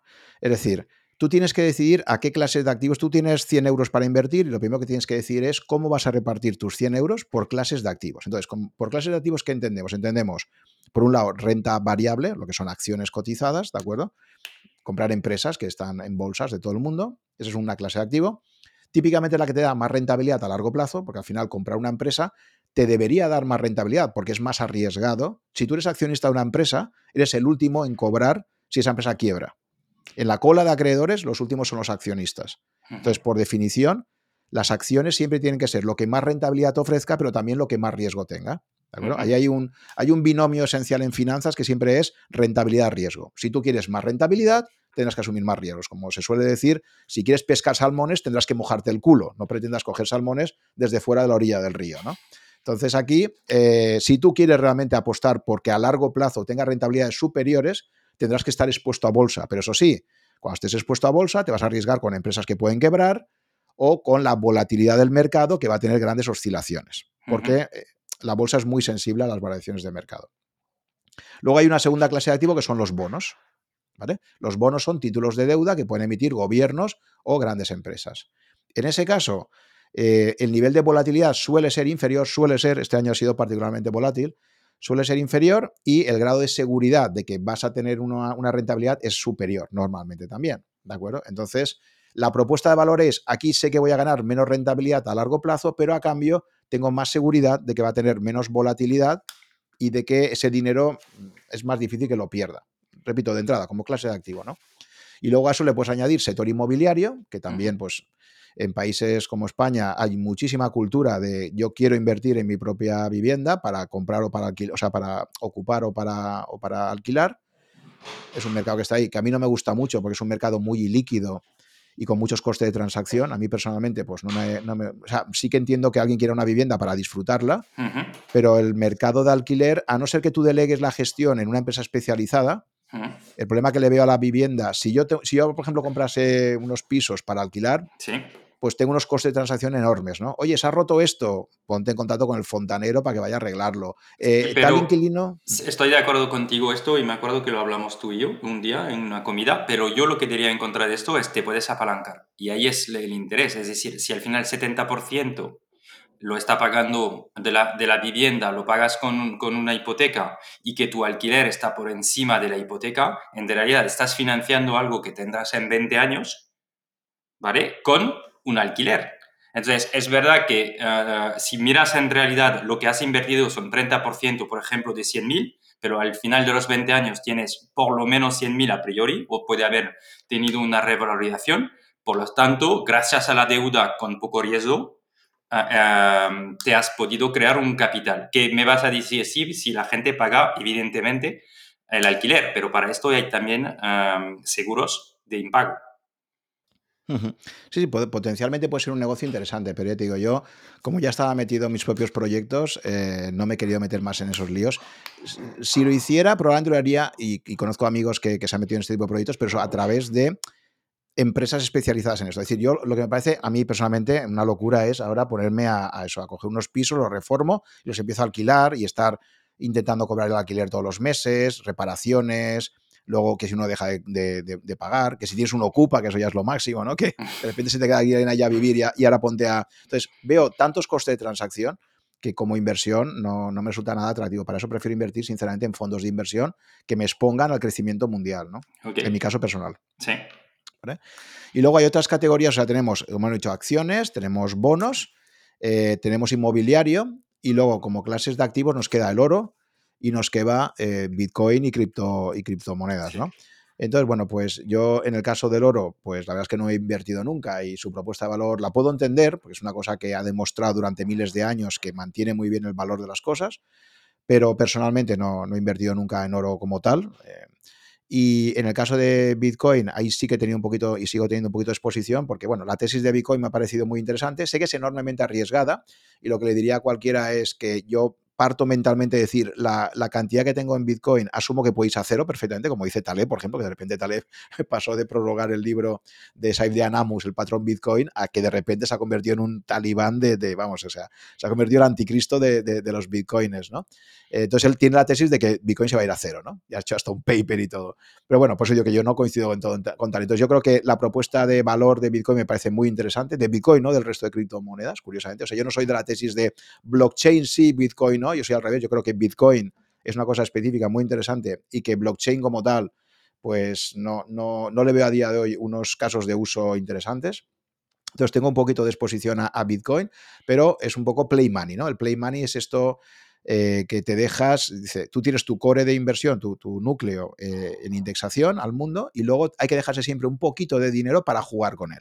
Y jugar quiere decir que ese ludópata que tenemos dentro lo podamos sacar, porque si no es tan aburrido el, mundo de la indexación que al final necesitas tener un poquito de adrenalina. Entonces, aquí la clave es, voy a tener un poco de adrenalina, voy a tener un poco de play money, pero lo que no tengo que hacer es que me esté jugando el principal de mi patrimonio. O sea, déjate un porcentaje menos de 10%. Exacto, 10 o hasta un 20% si quieres como máximo para un poco de rock and roll, ¿no? Entonces ahí pues puedes comprarte fondos de gestión activa que tú creas por ciertas razones que pueden hacerlo muy bien, puedes comprarte Bitcoin, puedes comprarte oro, pues en fin, puedes hacer ese tipo de inversiones alternativas un poco más arriesgadas que te sirvan pues para tener un poquito, o, o también por hacer algo súper interesante y es invertir en empresas no cotizadas. Es decir, creo que hay todo un mercado de business angels y de venture capital que cada vez más está ofreciendo la posibilidad de entrada a personas que, o sea, ya el ticket no es tan alto como antes. Entonces, ¿por qué no? También, pues a lo mejor, y es una cosa que quizás me plantee en el futuro, yo quiero tener exposición a nuevas startups que se estén creando, por ejemplo, en España o en Europa.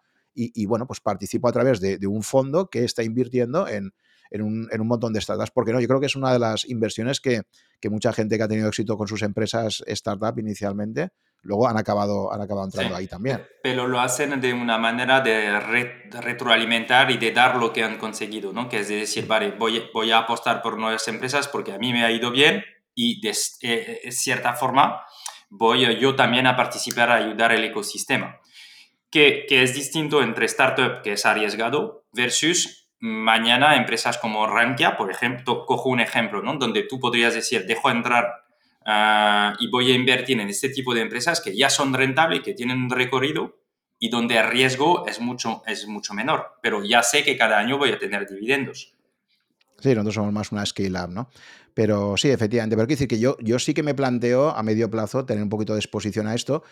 Por el tema de retornar al, al ecosistema está bien, pero bueno, creo que si quieres hacer actividades de, quieres hacer actividades benéficas, digamos, hay, otras vías, o sea que, que, la parte esta, pues a lo mejor utilizaría más otras formas más directas, ¿no? De poder hacer donaciones, etcétera.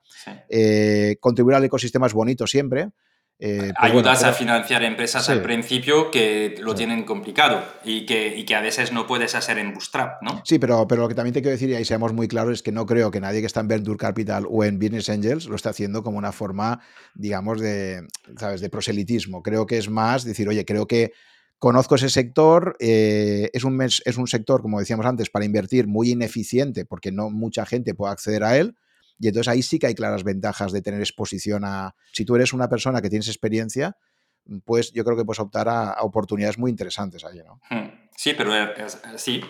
pero al final sabemos que el 90% de las startups van a acabar mal. Entonces eh, hay un riesgo súper elevado, ¿no? Sí, sí. Por eso yo quizás sería más de invertir en scale-ups que de startups puras y duras, sinceramente. O sea, creo que hay por ahí fondos en el mercado que, a lo mejor invierte más en eso, ¿no? En proyectos ya que están... O sea, por eso cada uno tiene que saber dónde se quiere meter, ¿no? Pues invertir en semilla o en fases más avanzadas, ¿de acuerdo? Y bueno, ya digo, no es, no es un área que hasta ahora haya tocado, porque yo ya tengo demasiada exposición personal a, mis propios proyectos, como para encima incrementar aún más esa exposición. Digamos que si todo va mal, pues aún tendría más exposición. Entonces, yo lo que necesito es al revés, descorrelacionarme de una clase de activo en la que estoy sobreinvertido, que es en mis propias participaciones en, en estas dos empresas, ¿no? Correcto. Oye, ya, te, ya sé que te voy a pedir un poco ah, la bola de cristal, pero estamos viviendo un momento un poco de, bueno, de incertidumbre, como ah, ya hemos vivido desde el COVID, que también fue algo bastante potente. ¿Cómo ves los próximos meses? ¿Qué, qué, qué, ¿Cómo tú lo vives personalmente? Ya sé que no tienes la bola de cristal y es una pregunta muy complicada, pero tú personalmente, ¿cómo, cómo lo vives? Pues mira, yo lo que he aprendido de los mercados es que precisamente lo que no hay que hacer es la bola de cristal. Es decir, los mercados te van a dar unas sorpresas terribles siempre, terribles. Y, la realidad es que al final la peor estrategia es intentar apostar a lo que va a pasar. Lo que tú tienes que intentar apostar es decir, oye, en el peor escenario posible, ¿cómo puedo protegerme frente a ese escenario? ¿De acuerdo? O sea, ponte en el, escenario más malo. Hay, una frase, y eso aplica también a, las empresas, ¿no? En las empresas hay una frase que me gusta mucho de Charlie Munger que dice, quiero saber dónde voy a ir a morir para no ir ahí nunca, ¿no?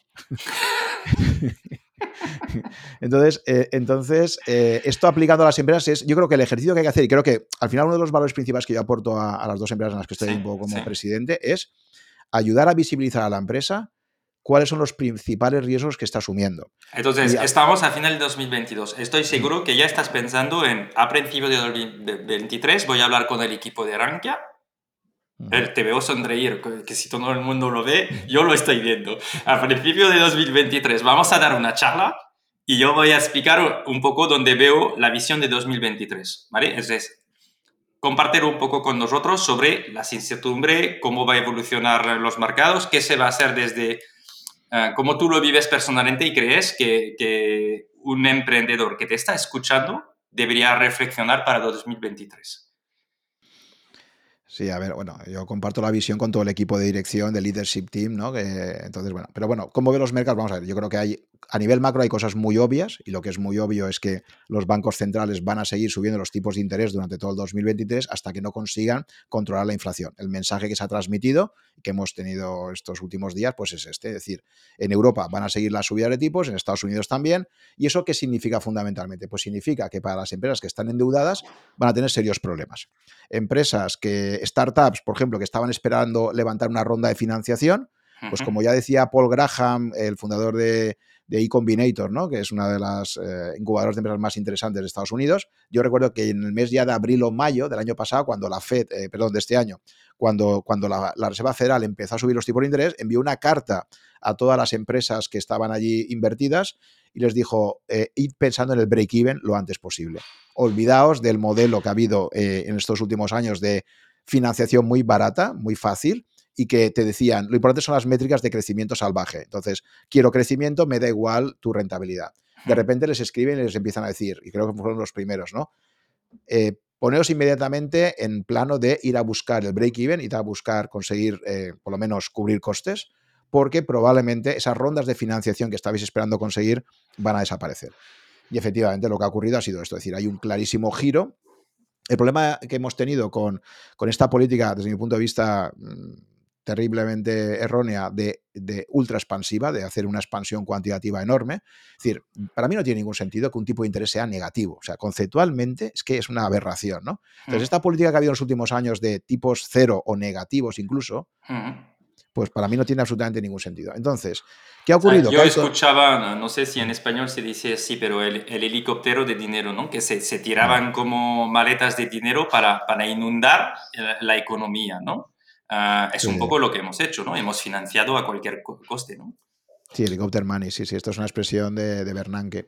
Eh, efectivamente, entonces en, Estados Unidos, que en esto lo ha hecho todo bastante mejor siempre, como siempre, son muy rápidos para actuar y además lo hacen mejor que en Europa, ¿no? Entonces en Estados Unidos, cuando se produjo la crisis de 2008, ellos sí hicieron una expansión cuantitativa, justificada, porque fue un shock terrible. Europa no hizo nada y de repente Europa empieza a hacer una expansión cuantitativa en el 2015 cuando la economía europea es verdad que estaba un poquito estancada, pero tampoco era tan terrible. O sea, en el 2015 se empieza a comprar bonos a saco de, sobre todo de, gobiernos europeos, a cambio de inyectar mucho dinero en el mercado, en un momento donde tampoco estaba particularmente ningún problema, ¿no? Y cuando ya llega la pandemia, pues, pues aún más, ¿no? Ahí sí que ya estaría más justificado, pero mucho más. Entonces, nos hemos acostumbrado en Europa a dinero ultra barato eh, pues básicamente desde el 2010 hasta ahora, ¿no? O sea, ha sido un periodo de tipos eh, extremadamente bajos, ¿no? Esto es lo que comentaba yo en la charla, que, que, Taleb, muy graciosamente, en una entrevista que le hacen ahí en, la, eh, en una cadena americana, decía que esto era Disneyland Economics, ¿no? O sea, que, hemos estado en Disneylandia. Entonces decía, hay toda una generación de, de inversores, pero ojo, también de emprendedores, de empresarios, hay toda una generación que ha montado startups en un entorno de tipos cero. Claro, en un entorno de tipo cero, con Venture Capital buscando dónde invertir, eh, lógicamente mm, eh, te, llega el dinero casi por castigo, ¿no? Hmm. Eh, y claro, de repente, estos nuevos empresarios que han conocido ese entorno de dinero ultra barato y ultra fácil de conseguir, pues de repente se han encontrado con que esos mismos inversores empiezan a decir, oye, perdona, pero esta ronda que te íbamos a hacer ahora, ¿sabes? Lo, lo vamos a replantear y tal. Claro, es un cambio radical. Y esto ha sido 2022, ¿eh? O sea, no, no, no hay que irse más tiempo. Y sobre todo los últimos seis meses. Entonces, ¿cómo veo el 2023? Por eso veo que la financiación va a seguir encareciéndose.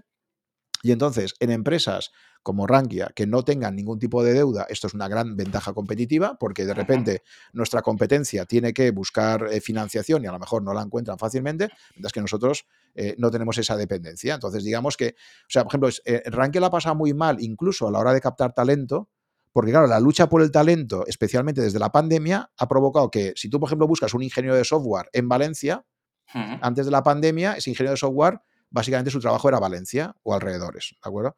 Con la pandemia, como todo el mundo se fue a trabajar a casa, una empresa de San Francisco hoy en día saca un puesto de ingeniero de software y puede contratar a una persona de Valencia. Entonces, ha habido una inflación en las retribuciones de todos los puestos técnicos y de los puestos de marketing digital eh, tremenda en los últimos dos años. Sí. Pero tú crees que va a bajar esto porque también hay un tema de que al final tienen em, salarios tan elevados eh, en Estados Unidos y, y, más financiación que nosotros que al final es barato de captar talento en Europa. O sea, que quiero decir, habrá menos financiación, por lo tanto esto se va a reducir. Pero todavía veo empresas americanas que captan a unos precios eh, muy elevados, ¿sabes? Sí, sí, habrá un gap, pero bueno, mira, de momento en Meta 11.000 personas eh, han salido. En Twitter, o sea, pues a ver si yo pillo a alguno de estos ingenieros que ha salido de ahí, ¿no? Sí, totalmente. Yo lo puse en, LinkedIn diciendo, oye, buena noticia para las otras empresas. Claro, entonces fíjate que nosotros, paradójicamente, cuando, por eso digo que nosotros somos muy contracíclicos en Rankia, cuando, cuando la financiación es muy barata, cuando el ciclo es alcista y tal, normalmente a Rankia no le va especialmente bien. Y curiosamente, si las condiciones financieras se deterioran y la financiación es más costosa, pues ahí tenemos una ventaja competitiva porque tenemos cero deuda, ¿no? Hmm. Entonces, bueno, en términos de captación de talento y tal, pues ahí, ahí jugamos con esa ventaja, porque es verdad que nosotros, ese modelo de crecimiento tan orgánico, lo que hace es que a la hora de captar talento, por ejemplo, pues muchas veces no podemos competir contra empresas que cuentan con muchísima más financiación, ¿no? Hmm.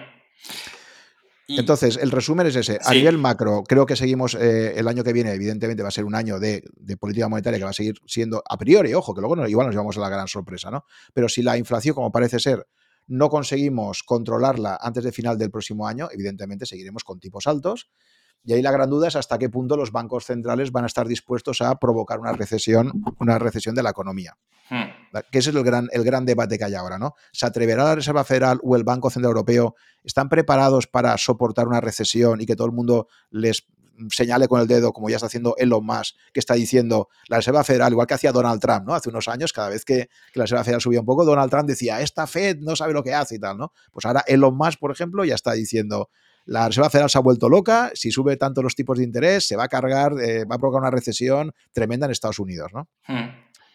Em, entonces, también eh, lo que estás diciendo es, uh, hay que poner las empresas en break-even y hay que ser rentable lo más rápidamente posible, porque dices, bueno, tenemos una ventaja en, en Rankia, pero también hay seguramente emprendedores que nos escuchan que tienen que manejar. Y entonces, lo que viene como preguntas, porque yo lo veo, es, oye, ¿qué hacemos? ¿Invertimos en crecimiento o no? ¿Cómo gastamos? ¿Qué hacemos? ¿Guardamos caja? ¿Seguimos invirtiendo? ¿Tomamos riesgo? Hay, como también toda una dinámica ah, de, dudas ¿no? que se están generando. Hmm. A ver, em, la financiación al final de todo es clave. Es decir, yo recuerdo, mencionaba en mi último podcast, que saldrá en breve, eh, cuento el caso del fundador de Zapos, ¿no? El fundador de Zapos, ya tristemente desaparecido.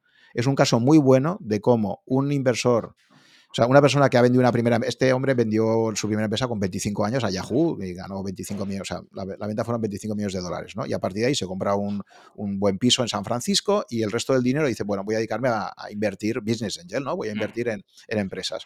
Y invierte en unas 20 empresas distintas y mete una clara muralla china entre sus inversiones en empresas y, sus otras inversiones. ¿Qué ocurre? Que con el tiempo, lo que decimos de que nosotros somos nuestros peores enemigos, ¿no? Con el tiempo, Zappos empieza a despegar, cada vez va más, va más, a él le gusta, pero ocurre algo que él no esperaba. El proyecto iba muy bien, pero él esperaba una financiación bancaria que no llega. Él tenía una línea de crédito que había solicitado de 5 millones de dólares y él esperaba que, que, se la dieran fácilmente y de repente descubre que por lo que sea, pues el mercado se pone más complicado y los bancos a los que le ha solicitado el crédito no se lo dan. Entonces llega un momento, eh, antes de las navidades, no sé de qué año era ya, que de repente el, el tío ya descubre que está a punto de tener que bajar la persiana de zapos porque no consigue el crédito de 5 millones de dólares. Y en el último momento le entra ese crédito y gracias a eso la empresa sigue creciendo y al final se la venden a Amazon por mil millones de dólares. ¿eh? Porque decíamos antes de las narrativas, ¿no? Mm. Si hubiera cerrado, luego lo habrían preguntado, habría dicho, ¿qué error has cometido? Pues cometí el error de ser demasiado agresivo creciendo y no pensar que luego en un momento dado me haría falta una línea de crédito. Pero ahora no, la historia pasará como el listo que consiguió vender su empresa por mil millones a Amazon, ¿no? Entonces, claro, cuando yo leí esa historia decía, qué importante es siempre en cualquier empresa pensar si te van a poder financiar en un momento determinado. Entonces, yo creo que el gran riesgo que tienen los emprendedores con proyectos fantásticos y con tasas de crecimiento muy interesantes es, hace una pregunta, es, en un momento determinado, si las cosas se ponen mal el año que viene, ¿me va a poder financiar el banco una línea de crédito para poder seguir creciendo? Pregunta dos, si no tengo financiación bancaria, ¿voy a ser capaz de levantar una ronda con inversores que quieran contribuir a ampliar? Entonces, si no, si, esa pregunta no, no tienes una respuesta clara de sí a una de las dos, mm, ojo con el crecimiento. Sí. Pues eh, es flipante lo que dices, porque ayer estaba hablando con un, con un fundador que está creciendo y tiene un modelo súper interesante, y le decía, eh, si tu banco te ofrece un préstamo, porque están lanzando los, de nuevo los tipos ICO, ¿no?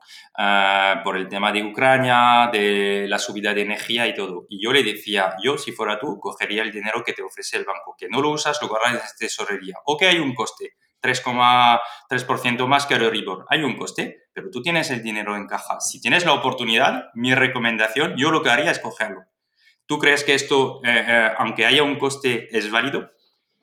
Sí, sí, ahora, a ver, si el, proyecto, si el proyecto te lo crees, si crees que tienes un recorrido de crecimiento, por supuesto. O sea, ahora la clave es asegurarte que la financiación va a ser estable y que no sea una línea de crédito de estas eh, que va girando, que, que, te da... No, no, no, es un préstamo con una carencia de X años eh, garantizado a 80% por el Estado. Le digo, cojero.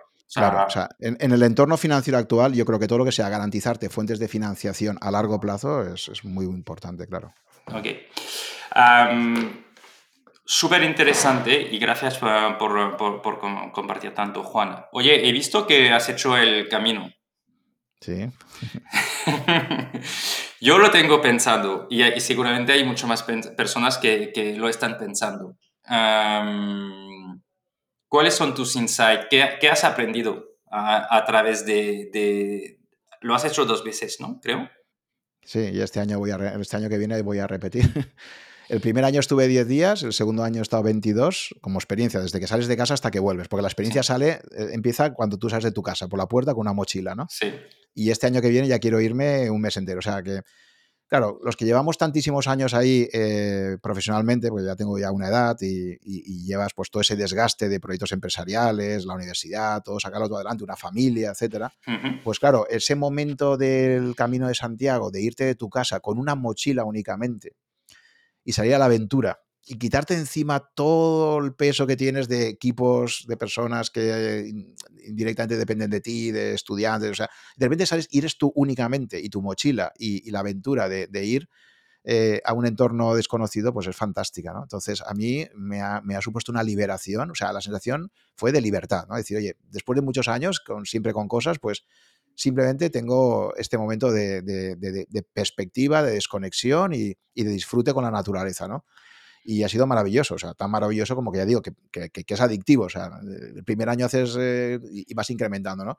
Y cada vez más valoro los sabáticos, el cogerte un tiempo para, para coger perspectiva, esto es fundamental, ¿no? Sí, pero tengo una duda, porque yo lo veía y, he escuchado, digo porque también tenías un episodio de tu podcast donde comentas bastante, ¿no? Y, a mí me, me flipó ¿eh? lo, que, lo que comentabas y todo. Lo que pasa es que yo tenía la sensación de decir, lo voy a hacer porque me va a ayudar también a reflexionar cosas de la vida, de estar yo eh, solo pensando. Y no tengo la sensación que sea realmente el caso, ¿no? Que, que, no vas tanto en profundidad en reflexionar sobre ti, sobre uh, qué has conseguido en la vida, qué te gustaría conseguir de nuevo, qué quieres que... Yo tengo esta, siempre esta pregunta de qué quiero que digan el día de que, voy a fallecer, ¿no? Que quiero que en este día la gente diga de mí, para, para intentar de prepararlo un poco, ¿sabes? Y de hacerlo. Pero realmente pasa esto. ¿Cuál es tu experiencia?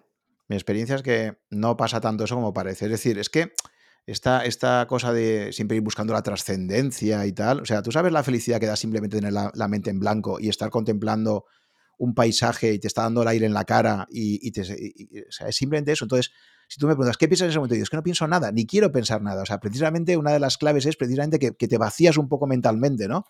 Entonces, no, yo no he tenido esa, yo no he hecho el camino para, para, ir a encontrarme a mí mismo y este tipo de cosas, ¿no? Te pueden suceder eventos o cosas que sí, que te hagan reflexionar, evidentemente, y, y todos tenemos pensamientos, siempre estamos de alguna forma pensando, ¿no?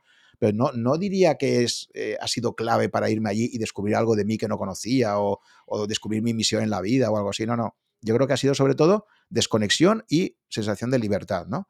Y entonces es, es, pues muy terapéutico, ¿no? Muy terapéutico porque estar acostumbrado todos los días a tener tantas cosas que aquí no, no, tienes más que pensar en la ruta del día, las personas con las que interactúas, que te vas encontrando de forma accidental. Y, y a mí personalmente no me ha servido para, para hacer grandes cambios. Además, yo creo que al final el secreto de la felicidad está en vivir, en la, lo dice muchísima gente y es ya casi trivial, ¿no? Pero, pero es que, por mucho que lo digan, es que es así. Es decir, la felicidad está en el aquí y el ahora, ¿no? Entonces, en el momento que empiezas a proyectar hacia atrás o hacia adelante, ya empiezas a. O sea, ese momento ya digo que te está dando el viento en la cara y estás viendo eh, un paisaje espectacular y de repente oyes un pajarito por ahí y, es que ese es el momento, ¿sabes? Y dices, es que no necesito nada más, ¿sabes? Ahora, aquí estoy ahora y, y, no me hace falta tener un gran pensamiento sobre eso, simplemente no pienso en nada, simplemente estoy disfrutando ese momento, ¿no? Como cuando estás en la playa ahí y, te, y estás oyendo las olas del mar y dices, oye, ¿qué estás pensando? Es que no pensaba nada, solo me estaba dejando llevar por, por las olas, ¿no? Ok.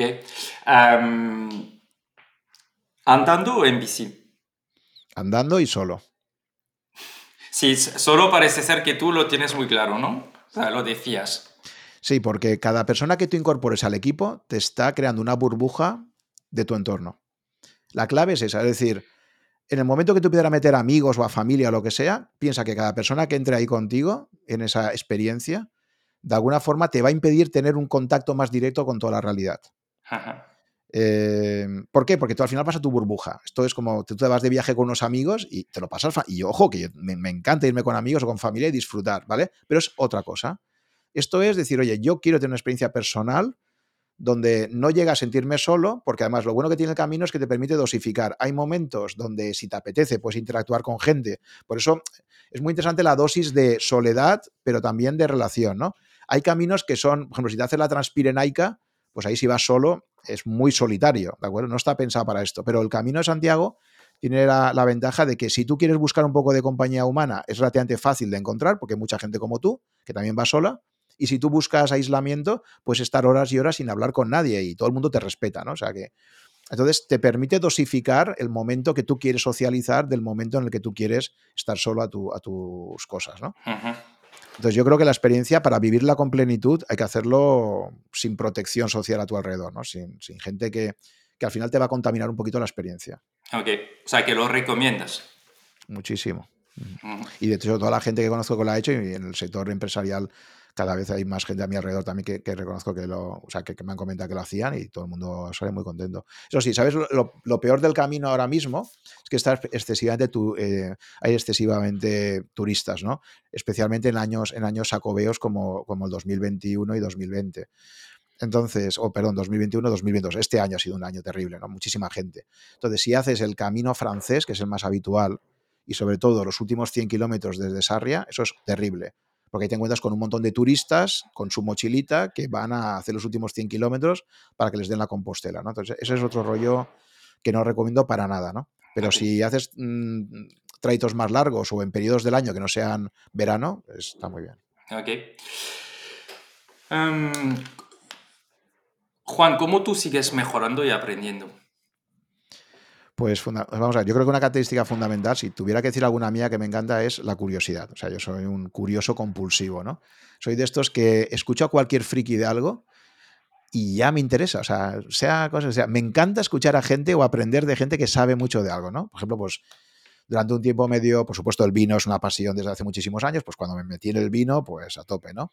Eh, pero luego me dio por el té y me hice un fanático del té también. Eh, ahora recientemente me ha dado un poco por el café, otra vez, que he escuchado también algún episodio tuyo entrevistando a gente que, que, está... Bueno, pues de repente ahora pues estoy con un poco la obsesión del café y tal. Entonces, soy de estas personas que me encanta, eh, que tengo siempre esta curiosidad compulsiva por algo, ¿no? Y es como una curva donde cuando ya llegas al 80% de conocimientos ya empiezas a aburrirte y ya dices, bueno, otra cosa, ¿no? Soy mm. muy de explorar y, entonces, me encanta aprender siempre cosas nuevas de lo que sea, ¿no? Y, la forma de aprendizaje actual, como comentábamos antes, es pues primero podcast, desde luego, es, para mí es un elemento de aprendizaje bestial. Luego Twitter lo utilizo muchísimo también, me parece una, fuente fantástica. Mm. No soy como ¿Y lo sigues usando? Sí, sí, sí. Lo que pasa es que no publico mucho. Es verdad que en Twitter eh, estoy. No, no, no, o sea, leo mucho. Eh, pero no, pero no estoy publicando todo lo que podría publicar. ¿Verdad? Que quizás me falta, pero es que tengo tantas cosas y digo, hay periodos temporales en los que se me acumulan tantísimas cosas que no, que no me da tiempo, ¿no? Pero Twitter me gusta y lo utilizo mucho. En cambio, lo que no me gusta, y sé que a ti sí que te gusta y eres muy activo, es LinkedIn. LinkedIn eh, no me acaba de convencer, creo que la mayor parte de relaciones que entiendo que, que, tenga un sentido profesional y de hecho para Rankia lo utiliza muchísimo, ¿no? Para muchas cosas, es muy interesante, pero desde el punto de vista mío personal, creo que los contenidos que me ofrece Twitter me resultan más interesantes, aprendo más de lo que me ofrece LinkedIn, donde también por otra parte veo que hay muchísimo contacto que estableces y que nada más establecer contacto ya te están ahí intentando vender algo, ¿no? Hay, hay, bastante, hay bastante spam, ¿no? Sí, eso es la mala práctica. Mm. En nuestra formación explicamos que no hay que hacer esto justamente, ¿no? Que hay que aportar valor antes de empezar a vender y que es mejor que te compren en vez de intentar de vender, pero efectivamente puede pasar. Pero en Twitter, ¿qué, qué te parece uh, con la, la, llegada de Elon Musk? ¿Cuál es tu punto de vista? Me interesa. Eh, lo digo porque tú lo usas mucho, yo lo uso menos entonces. A ver, yo tampoco he notado, vamos a ver, es que la gente que dice que se ha notado el Twitter de lo más me parece que está haciendo chorrado. O sea, el, el, Twitter sigue funcionando básicamente como antes, han sacado algunas funciones nuevas, pero reconozco que yo me divierto mucho y sigo mucho a Elon Musk. Me parece un personaje interesantísimo. Eh, y en general soy bastante pro Elon más, o sea, me, hace mucha gracia gente que lo critica. Hay cosas que ha hecho que no, obviamente no estoy de acuerdo, eh, nadie puede ser perfecto, ¿no? Por ejemplo, cuando de repente la semana pasada pues se le ocurrió esto de, de que no podías poner un enlace hacia, hacia ninguna otra red social y tal, pues bueno, eso me parece que, que se pasó de frenar y se ha dado cuenta él mismo, ¿no? pero, es interesante porque en LinkedIn esto está asumido desde ya mucho tiempo. Si tú pones un enlace que va a YouTube o a cualquier red social desde un post de LinkedIn, sale el algoritmo te capa. ¿Sabes? Entonces, es, es, en realidad, esto a mí me, me, pareció sorprendente porque digo, claro, es que la propia red lo que quiere es guardar los usuarios en su red. En LinkedIn pasa esto. Ah, que quizás en Twitter es distinto, puede ser, pero lo que entiendo es mi audiencia, yo no tengo ganas de regalarla. Porque lo que estás haciendo al final, poniendo un link en otro, es enviar el tráfico de Twitter, en este caso, ¿no? o, o en el caso de LinkedIn, a otra plataforma. Sí, esa, es el efecto de primer orden, pero ya digo, este mismo, este mismo debate lo hemos tenido en Rankia también, por ejemplo, y en Verema durante muchos años. Tenemos foros, claro, y, al final llegamos a la conclusión de, aparte, mira, fíjate, hay una frase por ahí que, se la recordaron a Elon Musk, que venía de la época de la República Democrática Alemana, y siempre decían, tú fíjate la gente de dónde va huyendo, ¿no? O sea, de dónde huye es, es de donde realmente no están a gusto. Entonces, si tú pones puertas al campo de alguna forma, si tú mm. intentas artificialmente evitar eso, lo único que estás señalizando es, tengo, o sea, por ejemplo, yo por eso nunca, hace muchísimo tiempo que no uso Facebook, Instagram antes lo utilizaba bastante, ahora ya solo por motivos hedonistas alguna vez, así un poco temas de vinos y gastronomía, pero... Y, precisamente porque noto que están súper, o sea, capan muchísimo todo esto, ¿no? Y en cambio en Twitter tenía una sensación de mucha más libertad para, para todo, ¿no? No lo sé, yo creo que al final, evidentemente, cada empresa que haga lo que quiera, ¿no? Con su política editorial, pero bueno, que, que al final a mí lo que más me aporta Twitter es que tú sabes el lujo que es tener acceso directo a lo que está escribiendo personajes de primera fila mundial sin intermediarios. O sea, es que, o sea, es decir, eh, personas que admiras intelectualmente, que puedas, yo por ejemplo, reconozco que uno de los que me, me incitó más a entrar en Twitter fue, fue Nassim Taleb, ¿no? En su día. O sea, el poder estar leyendo las barbaridades que dice Taleb, que de vez en cuando dice cada una, impresionante, pero sin filtros, eso es fantástico, ¿no? Pero es que tienes ahí a todo el mundo, entonces es, es increíble. A un Elon más, o sea, un tío como este, que yo creo que pasará la historia, pues, y si estuviera Steve Jobs a lo mejor vivo hoy en día, pues a lo mejor también tendría su cuenta allí, no lo sé. Entonces, em, el tener acceso a, las recomendaciones de contenidos, a los comentarios, a las opiniones, me, da una riqueza brutal, ¿no? Y además en un formato muy sintético que me gusta bastante, ¿no?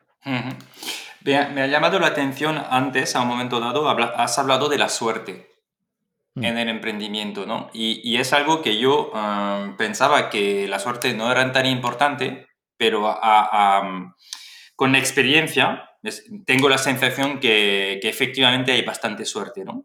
Tú, al nivel personal, ¿tú qué dirías? Y al nivel em, eh, como empresario. Yo creo que la suerte influye muchísimo, pero que cognitivamente, o sea, el, ser humano, em, para entender el mundo, se, tiene una serie de sesgos, ¿no? Y uno de los sesgos es el sesgo, eh, lo que decíamos antes, la falacia narrativa. Es decir, nosotros somos para que nos puedan convencer a nosotros, tú lo sabes muy bien por el marketing, pues necesitas que alguien te cuente una historia, ¿no? La mejor forma de vender algo es que haya una historia con un argumento para todo, ¿no? Para un, vender un libro o para vender lo que sea, ¿no? Entonces nosotros somos buscadores ávidos de, historias. Necesitamos eh, narrativas, ¿de acuerdo? En las narrativas no es muy bonito que te digan que buena parte de lo que ha ocurrido en tu vida es puro azar, ¿no?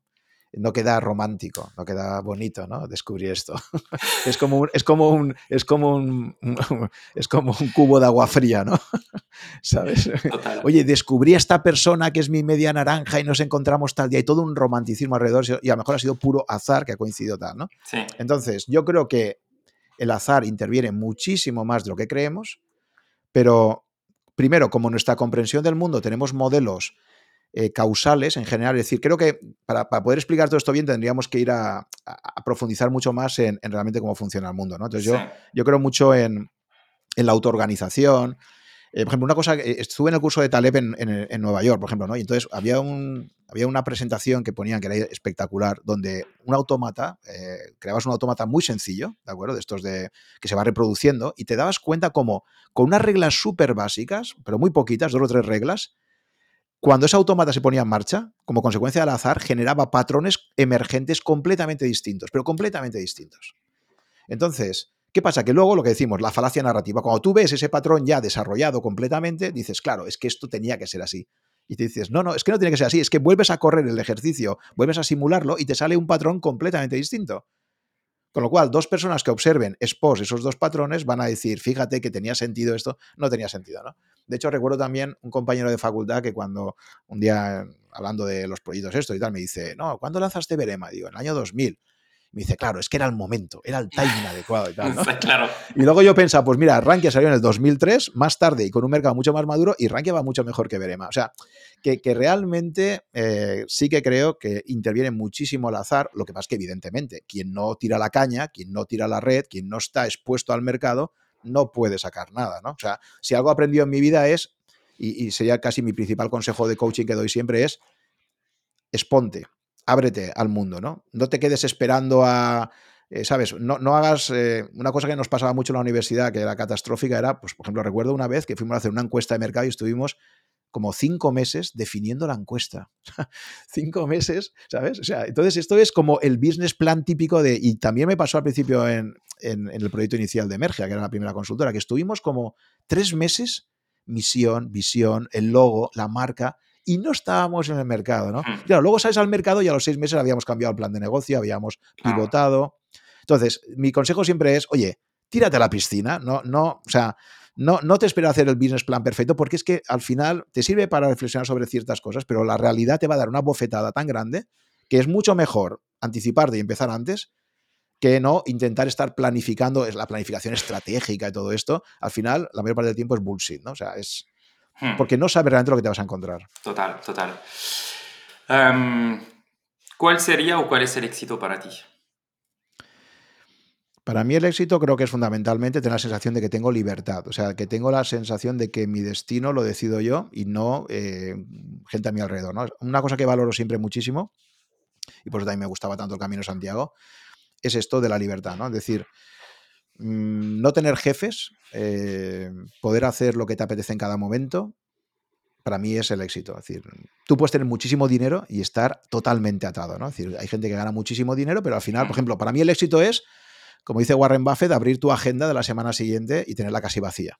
¿De acuerdo? Porque si tú, tú sabes estas personas que abres la semana y ya tienen todos los slots de tiempo Ah, sí. cogidos al 80%, yo tendría un agobio, ya digo, o sea, es como que ya mi agenda está totalmente, entonces, está bien, un poco de planificación, obviamente, y tal, pero no hasta el punto ese donde digas, es que ya tengo toda mi semana planificada y, y voy de reunión en reunión y de, o sea, eh, para mí eso es terrible, ¿no? Entonces, la libertad es esto, es eh, la libertad es no tener que poner corbata, como hizo una cosa que también se me quedó muy grabada de Taleb fue cuando dijo que un día determinado en Nueva York cogió una corbata, la tiró a un contenedor y dijo, ya no me vuelvo a poner nunca más corbata, ¿no?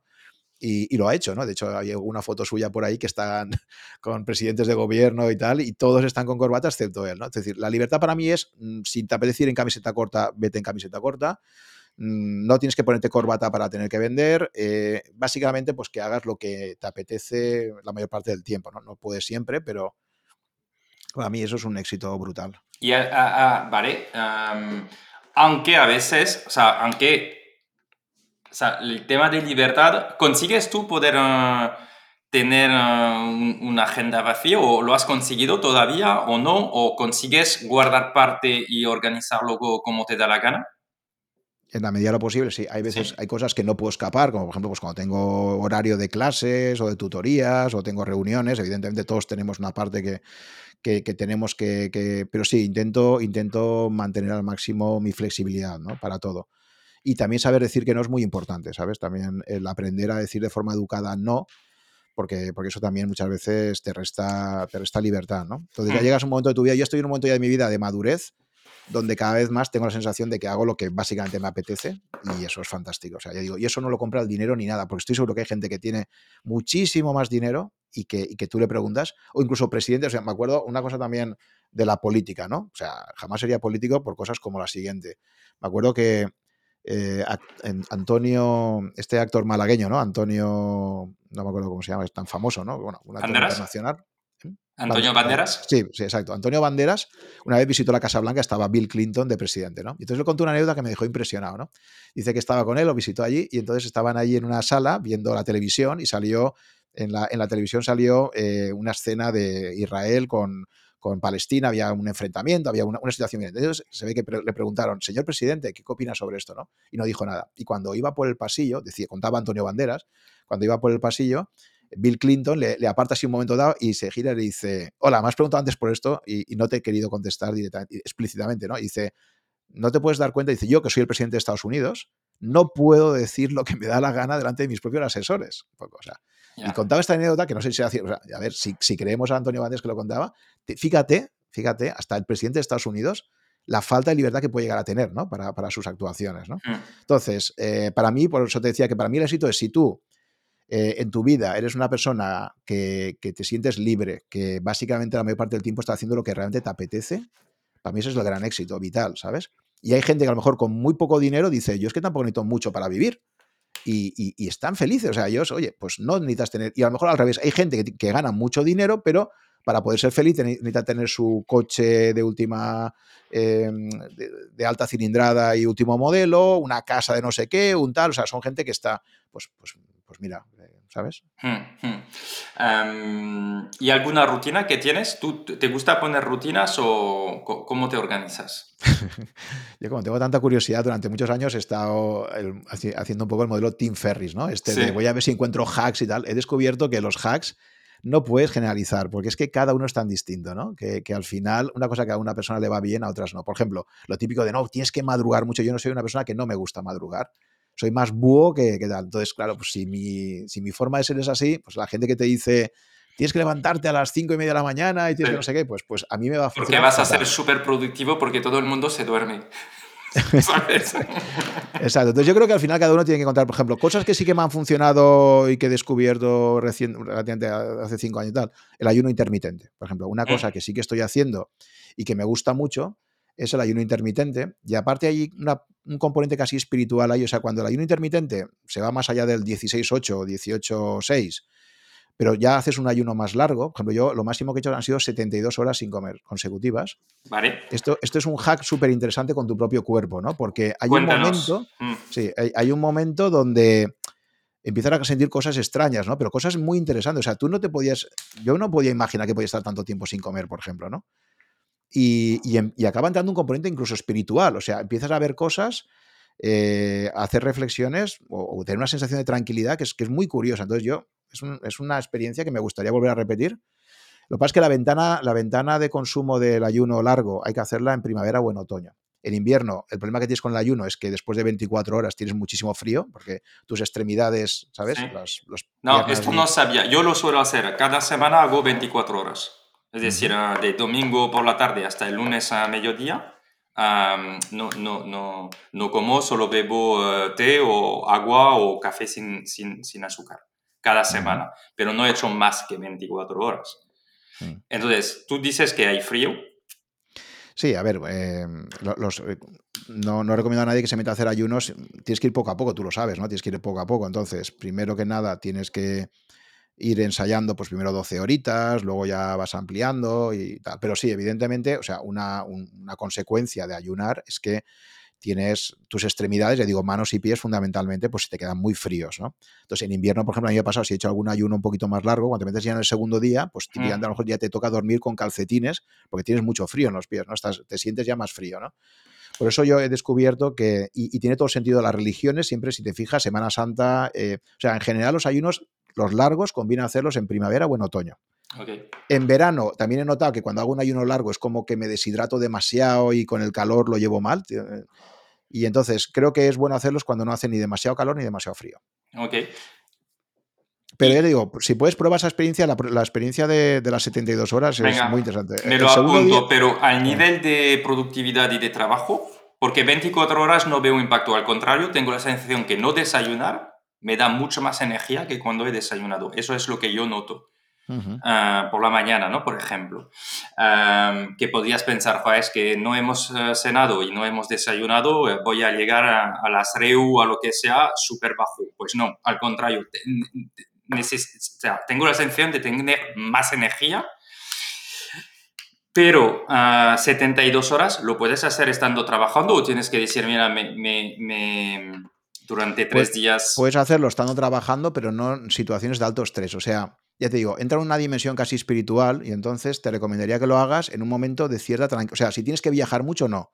Tiene que ser una semana de estas que digas, voy a trabajar básicamente desde casa, tengo la agenda relativamente despejada y entonces eh, lo vas a hacer con, porque si, si, metes ahí un componente de alto estrés, de, pues eso, yo he aprovechado siempre momentos que tengo una semana un poco más tranquila y he dicho, venga, ahora voy a, voy a, voy a intentar hacerlo, ¿no? Y es una experiencia muy interesante. ¿Y lo haces cada, cada, cuánto tiempo? Solamente he hecho una vez 72 horas, la anterior eran 56. O sea, yo también recomendaría esto es como todo. Tienes que ir probando ah. y, ver si. Y hay que hacerlo bien. Yo entrevisté en mi podcast a Javier Ideami, que es un, es un crack de la inteligencia artificial, y él también es habitual de, de este tipo de, de, ayunos de tres días. Y una de las veces acabó mal, ¿eh? acabó en el hospital porque ¿Ah, hizo barbaridades. Sí, sí, sí, porque se fue a correr el tercer día, se deshidrató, en fin, tuvo ahí un desequilibrio. Entonces, ojo con esto. Más, él, es muy delgado, yo no. O sea, eso también, ojo, o sea, que, que esto no es para todos, ¿no? Y, aquí siempre muy poco a poco. Por ejemplo, otro error, otro error que he cometido, que igual te ha pasado a ti también, es el típico que cuando sales del ayuno empezar a comer bastante. Esto es malo. A mí me llena inmediatamente. O sea, en cuando empiezo a, a comer de 24 horas, noto que, que como poco, pero me llena mucho. ¿Sabes? Mm. Esta sensación de decir rápidamente se me está llenando. Sí, entonces hay que tener cuidadito también sobre lo que se llama la reentrada, ¿no? La reentrada, la entrada y la, y la reentrada tienen que hacerse graduales, ¿no? Pero es una experiencia muy interesante porque te decía de la libertad también, es decir, primero eres más productivo, como tú comentabas, es decir, mm, claro, como no tienes que, eres más productivo y luego ya entra esa dimensión que por eso yo creo que todos los grandes profetas y tal, y fíjate que, una cosa también que pensaba desde el punto de vista evolutivo era, ¿por qué todas las religiones te prescriben ayuno? Tiene que haber algún valor de supervivencia ahí, ¿no? O sea, entonces, mm. por eso me pareció muy interesante, porque desde la comunidad médica ahora cada vez hay más evidencia, pero también en términos históricos y evolutivos ves que ha sido algo habitual. Y también ves que cuando un, cuando un animal, por ejemplo, eh, enferma, típicamente ayuna, ¿no? O sea, y entonces el ayuno al final lo que te viene a decir es que nuestro organismo tiene una capacidad de autoorganización enorme para, sanarse, ¿no? Y, tiene todo el sentido del mundo, ¿no? Por eso digo que... Sí, totalmente. Lo que sí yo suelo hacer y, que mi fisio me lo recomiendo y que es bastante interesante es de ah, salir a correr sin desayunar. Es decir, de estar de ayunas por la mañana Ah, para ir a correr, ¿sabes? Y de, y de, bueno, cada uno lo tiene que hacer en función de, su cuerpo, y de, pero sí que me viene súper bien, ¿sabes? Y que pensaba antes, es que no, tengo que, que voy a desayunar antes de hacer bici o antes de, correr. Pues no, claramente eso es algo que se nos ha inculcado y que no, no hay tanta necesidad. fíjate el cambio de paradigma. Yo me acuerdo cuando entrenaba, cuando hacía running para hacer alguna media maratón y tal, que me acuerdo que te decían, tienes que, y alguna vez creo que lo dices a barbaridad, dice, te levantas a las 7 de la mañana, te tomas carbohidratos y te vuelves a acostar. O sea, ya ha habido gente que se levanta y se pega una carga de carbohidratos, se vuelve a acostar para luego hacer la maratón, la media maratón, ¿no? y ahora lo veo, digo, pero qué, qué barbaridades son estas, ¿no? Sí, sí. Oye, yo he disfrutado muchísimo Juan, no sé si tú quieres añadir eh, algo más, pero nos has, eh, nos has eh, compartido muchas cosas, nos has dado tu punto de vista y, siempre hay una parte intelectual en ti que a mí me, me, gusta muchísimo y he disfrutado esas pues, dos horas que estamos juntos, muchísimo. Así que te digo... yo también lo he disfrutado, sé que eres un gran conversador también y también es una persona muy curiosa y, y a mí me, me encanta hablar con gente que tenga esa curiosidad vital por todo, por experimentar, por mejorar. Sí, bueno, pues uh, sí, y, lo que le digo también a, mis hijos, ¿sabes? Oye, ser curioso porque siempre va a haber cosas súper interesantes, vais a aprender un montón. Y cuando lo has dicho, lo de la curiosidad, es verdad que me parece, a mí me fascina, ¿sabes? De, de decir, uh, cuanto más curiosos somos, uh, mejor, ¿no? así que muchísimas gracias. Em, gracias por tomar el tiempo y, por eh, compartir. Enhorabuena por el podcast, te lo he dicho varias veces por, por, WhatsApp. Uh, te he enviado un mensaje, pero me, lo que me parece que tienes un punto muy fuerte es en estructurar tus conversaciones, ¿sabes? Me fascina. Yo me gustaría estar como tú, que cuando hablas de hablas solo en en un episodio, o sea, se nota que está muy pensado, ¿sabes? Muy aterrizado, muy organizado, muy estructurado, que imagino que siendo profesor esto ayuda, pero, ostras, lo, me, me, impresiona. Así que invito a todo el mundo a escuchar tu podcast porque creo que se aprende mucho. Hay, hay episodios sobre Bitcoin uh, súper interesantes, o sea, tienes muchos eh, episodios súper interesantes, enhorabuena. Y la verdad es que cuando empecé a escuchar, que Vences me dijo de escuchar eh, también tu, podcast, dije, ostras, es que le, le va súper bien a Juan este, este método, ¿no? Esta manera de comunicar. Pues ya también felicitarte por este podcast que has, eh, que has sacado desde hace unos meses y que también me parece súper interesante. Yo también he empezado a consumir varios episodios de él y la verdad es que lo he disfrutado mucho y creo que también se aprende mucho, ¿no? Porque historias de, de, de, emprendedores y aciertos y aprendizaje y tal, creo que, que, aportan muchísimo valor. Y este formato también de unas dos horas que tienes tú parecido al mío, pues creo que conversaciones en profundidad con gente interesante siempre es algo interesante que va a estar ahí. Pues ah, efectivamente, y te digo que hay mucha gente que me dice que es demasiado largo, ¿no? Que me dice, ostras, es que no tengo dos horas, pero yo digo, lo, no tienes que escucharlo de un golpe, ¿sabes? Tú, tú, tú puedes ir cortando. Pero creo que cuando reducimos el contenido, que entiendo que las redes sociales nos están empujando a cada vez más corto, ¿sabes? Pero es que no podemos entrar en profundidad en cosas si no nos pasamos tiempo. Lo, lo veo muy complicado, ¿sabes? Entonces nos quedamos en, en la superficie de todo. Así es. Así es. Por eso hemos acabado con dos horas. y, y, te voy a decir una cosa, contigo se podría hacer tres o cuatro sin problema. Sí, se ha quedado muchísimos temas sin comentar. No hemos hablado apenas de, de temas empresariales, ¿no? sí, sí, sí. yo creo que al final cada público tiene el suyo y, y, oye, pues esto al final es como si tienes una conversación de café con alguien y tienes a gente que está escuchándolo y ya está. Para mí es un lujo poder hacer a conversaciones en profundidad de cosas con, con personas que me interesan, ¿no? Entonces, mm. creo que es nuestra propuesta de valor. Mira, Alex Friedman, que me parece a mí también un, un referente, tiene, recientemente ha grabado un podcast de 7 horas 45 minutos. y tenía ya más de 600.000 reproducciones, ¿no? Pues oye, sí. ¿sabes? O sea... sí, sí. Uh, Paul me, también me dice que Wild Project, que él lo sigue bastante, um, me dice que ha hecho un, uno súper largo, como más de 12 horas o algo así, como, como yo voy a hacer uno todavía más largo, que ya se pone esto en un tema de, de, de performance, que no es el no es nuestro tema, pero, pero sí, sí. Y yo creo que a mí me gusta consumir largos también. Uh Muchísimas gracias, Juan. Enhorabuena por lo, que has conseguido. enhorabuena por compartirlo y por educar a más personas y compartirlo con más personas. Y pues ah, hablaremos. Muy bien, gracias ya Noel por la invitación y hasta una próxima ocasión. Gracias. Espera, espera antes de irte. Has escuchado este episodio de historias de crecimiento hasta el final. Me alegro. Ahora te pido un favor. Compártelo con dos de tus contactos y así me ayudas a alcanzar a más profesionales. Y si te ha gustado, dale inmediatamente 5 estrellas en la plataforma donde le estás escuchando. La verdad es lo que me permite salir mejor en las búsquedas. Así que cuento contigo. Y para acabar, tanto si quieres formarte o tu equipo en la metodología de Growth con nuestra escuela, growthhackingcourse.io, o si quieres que te acompañemos en tu estrategia digital con nuestra agencia, kimun.io, contáctame por LinkedIn y te ayudaremos a crecer tu negocio. Je suis Jean-Noël crecemos juntos.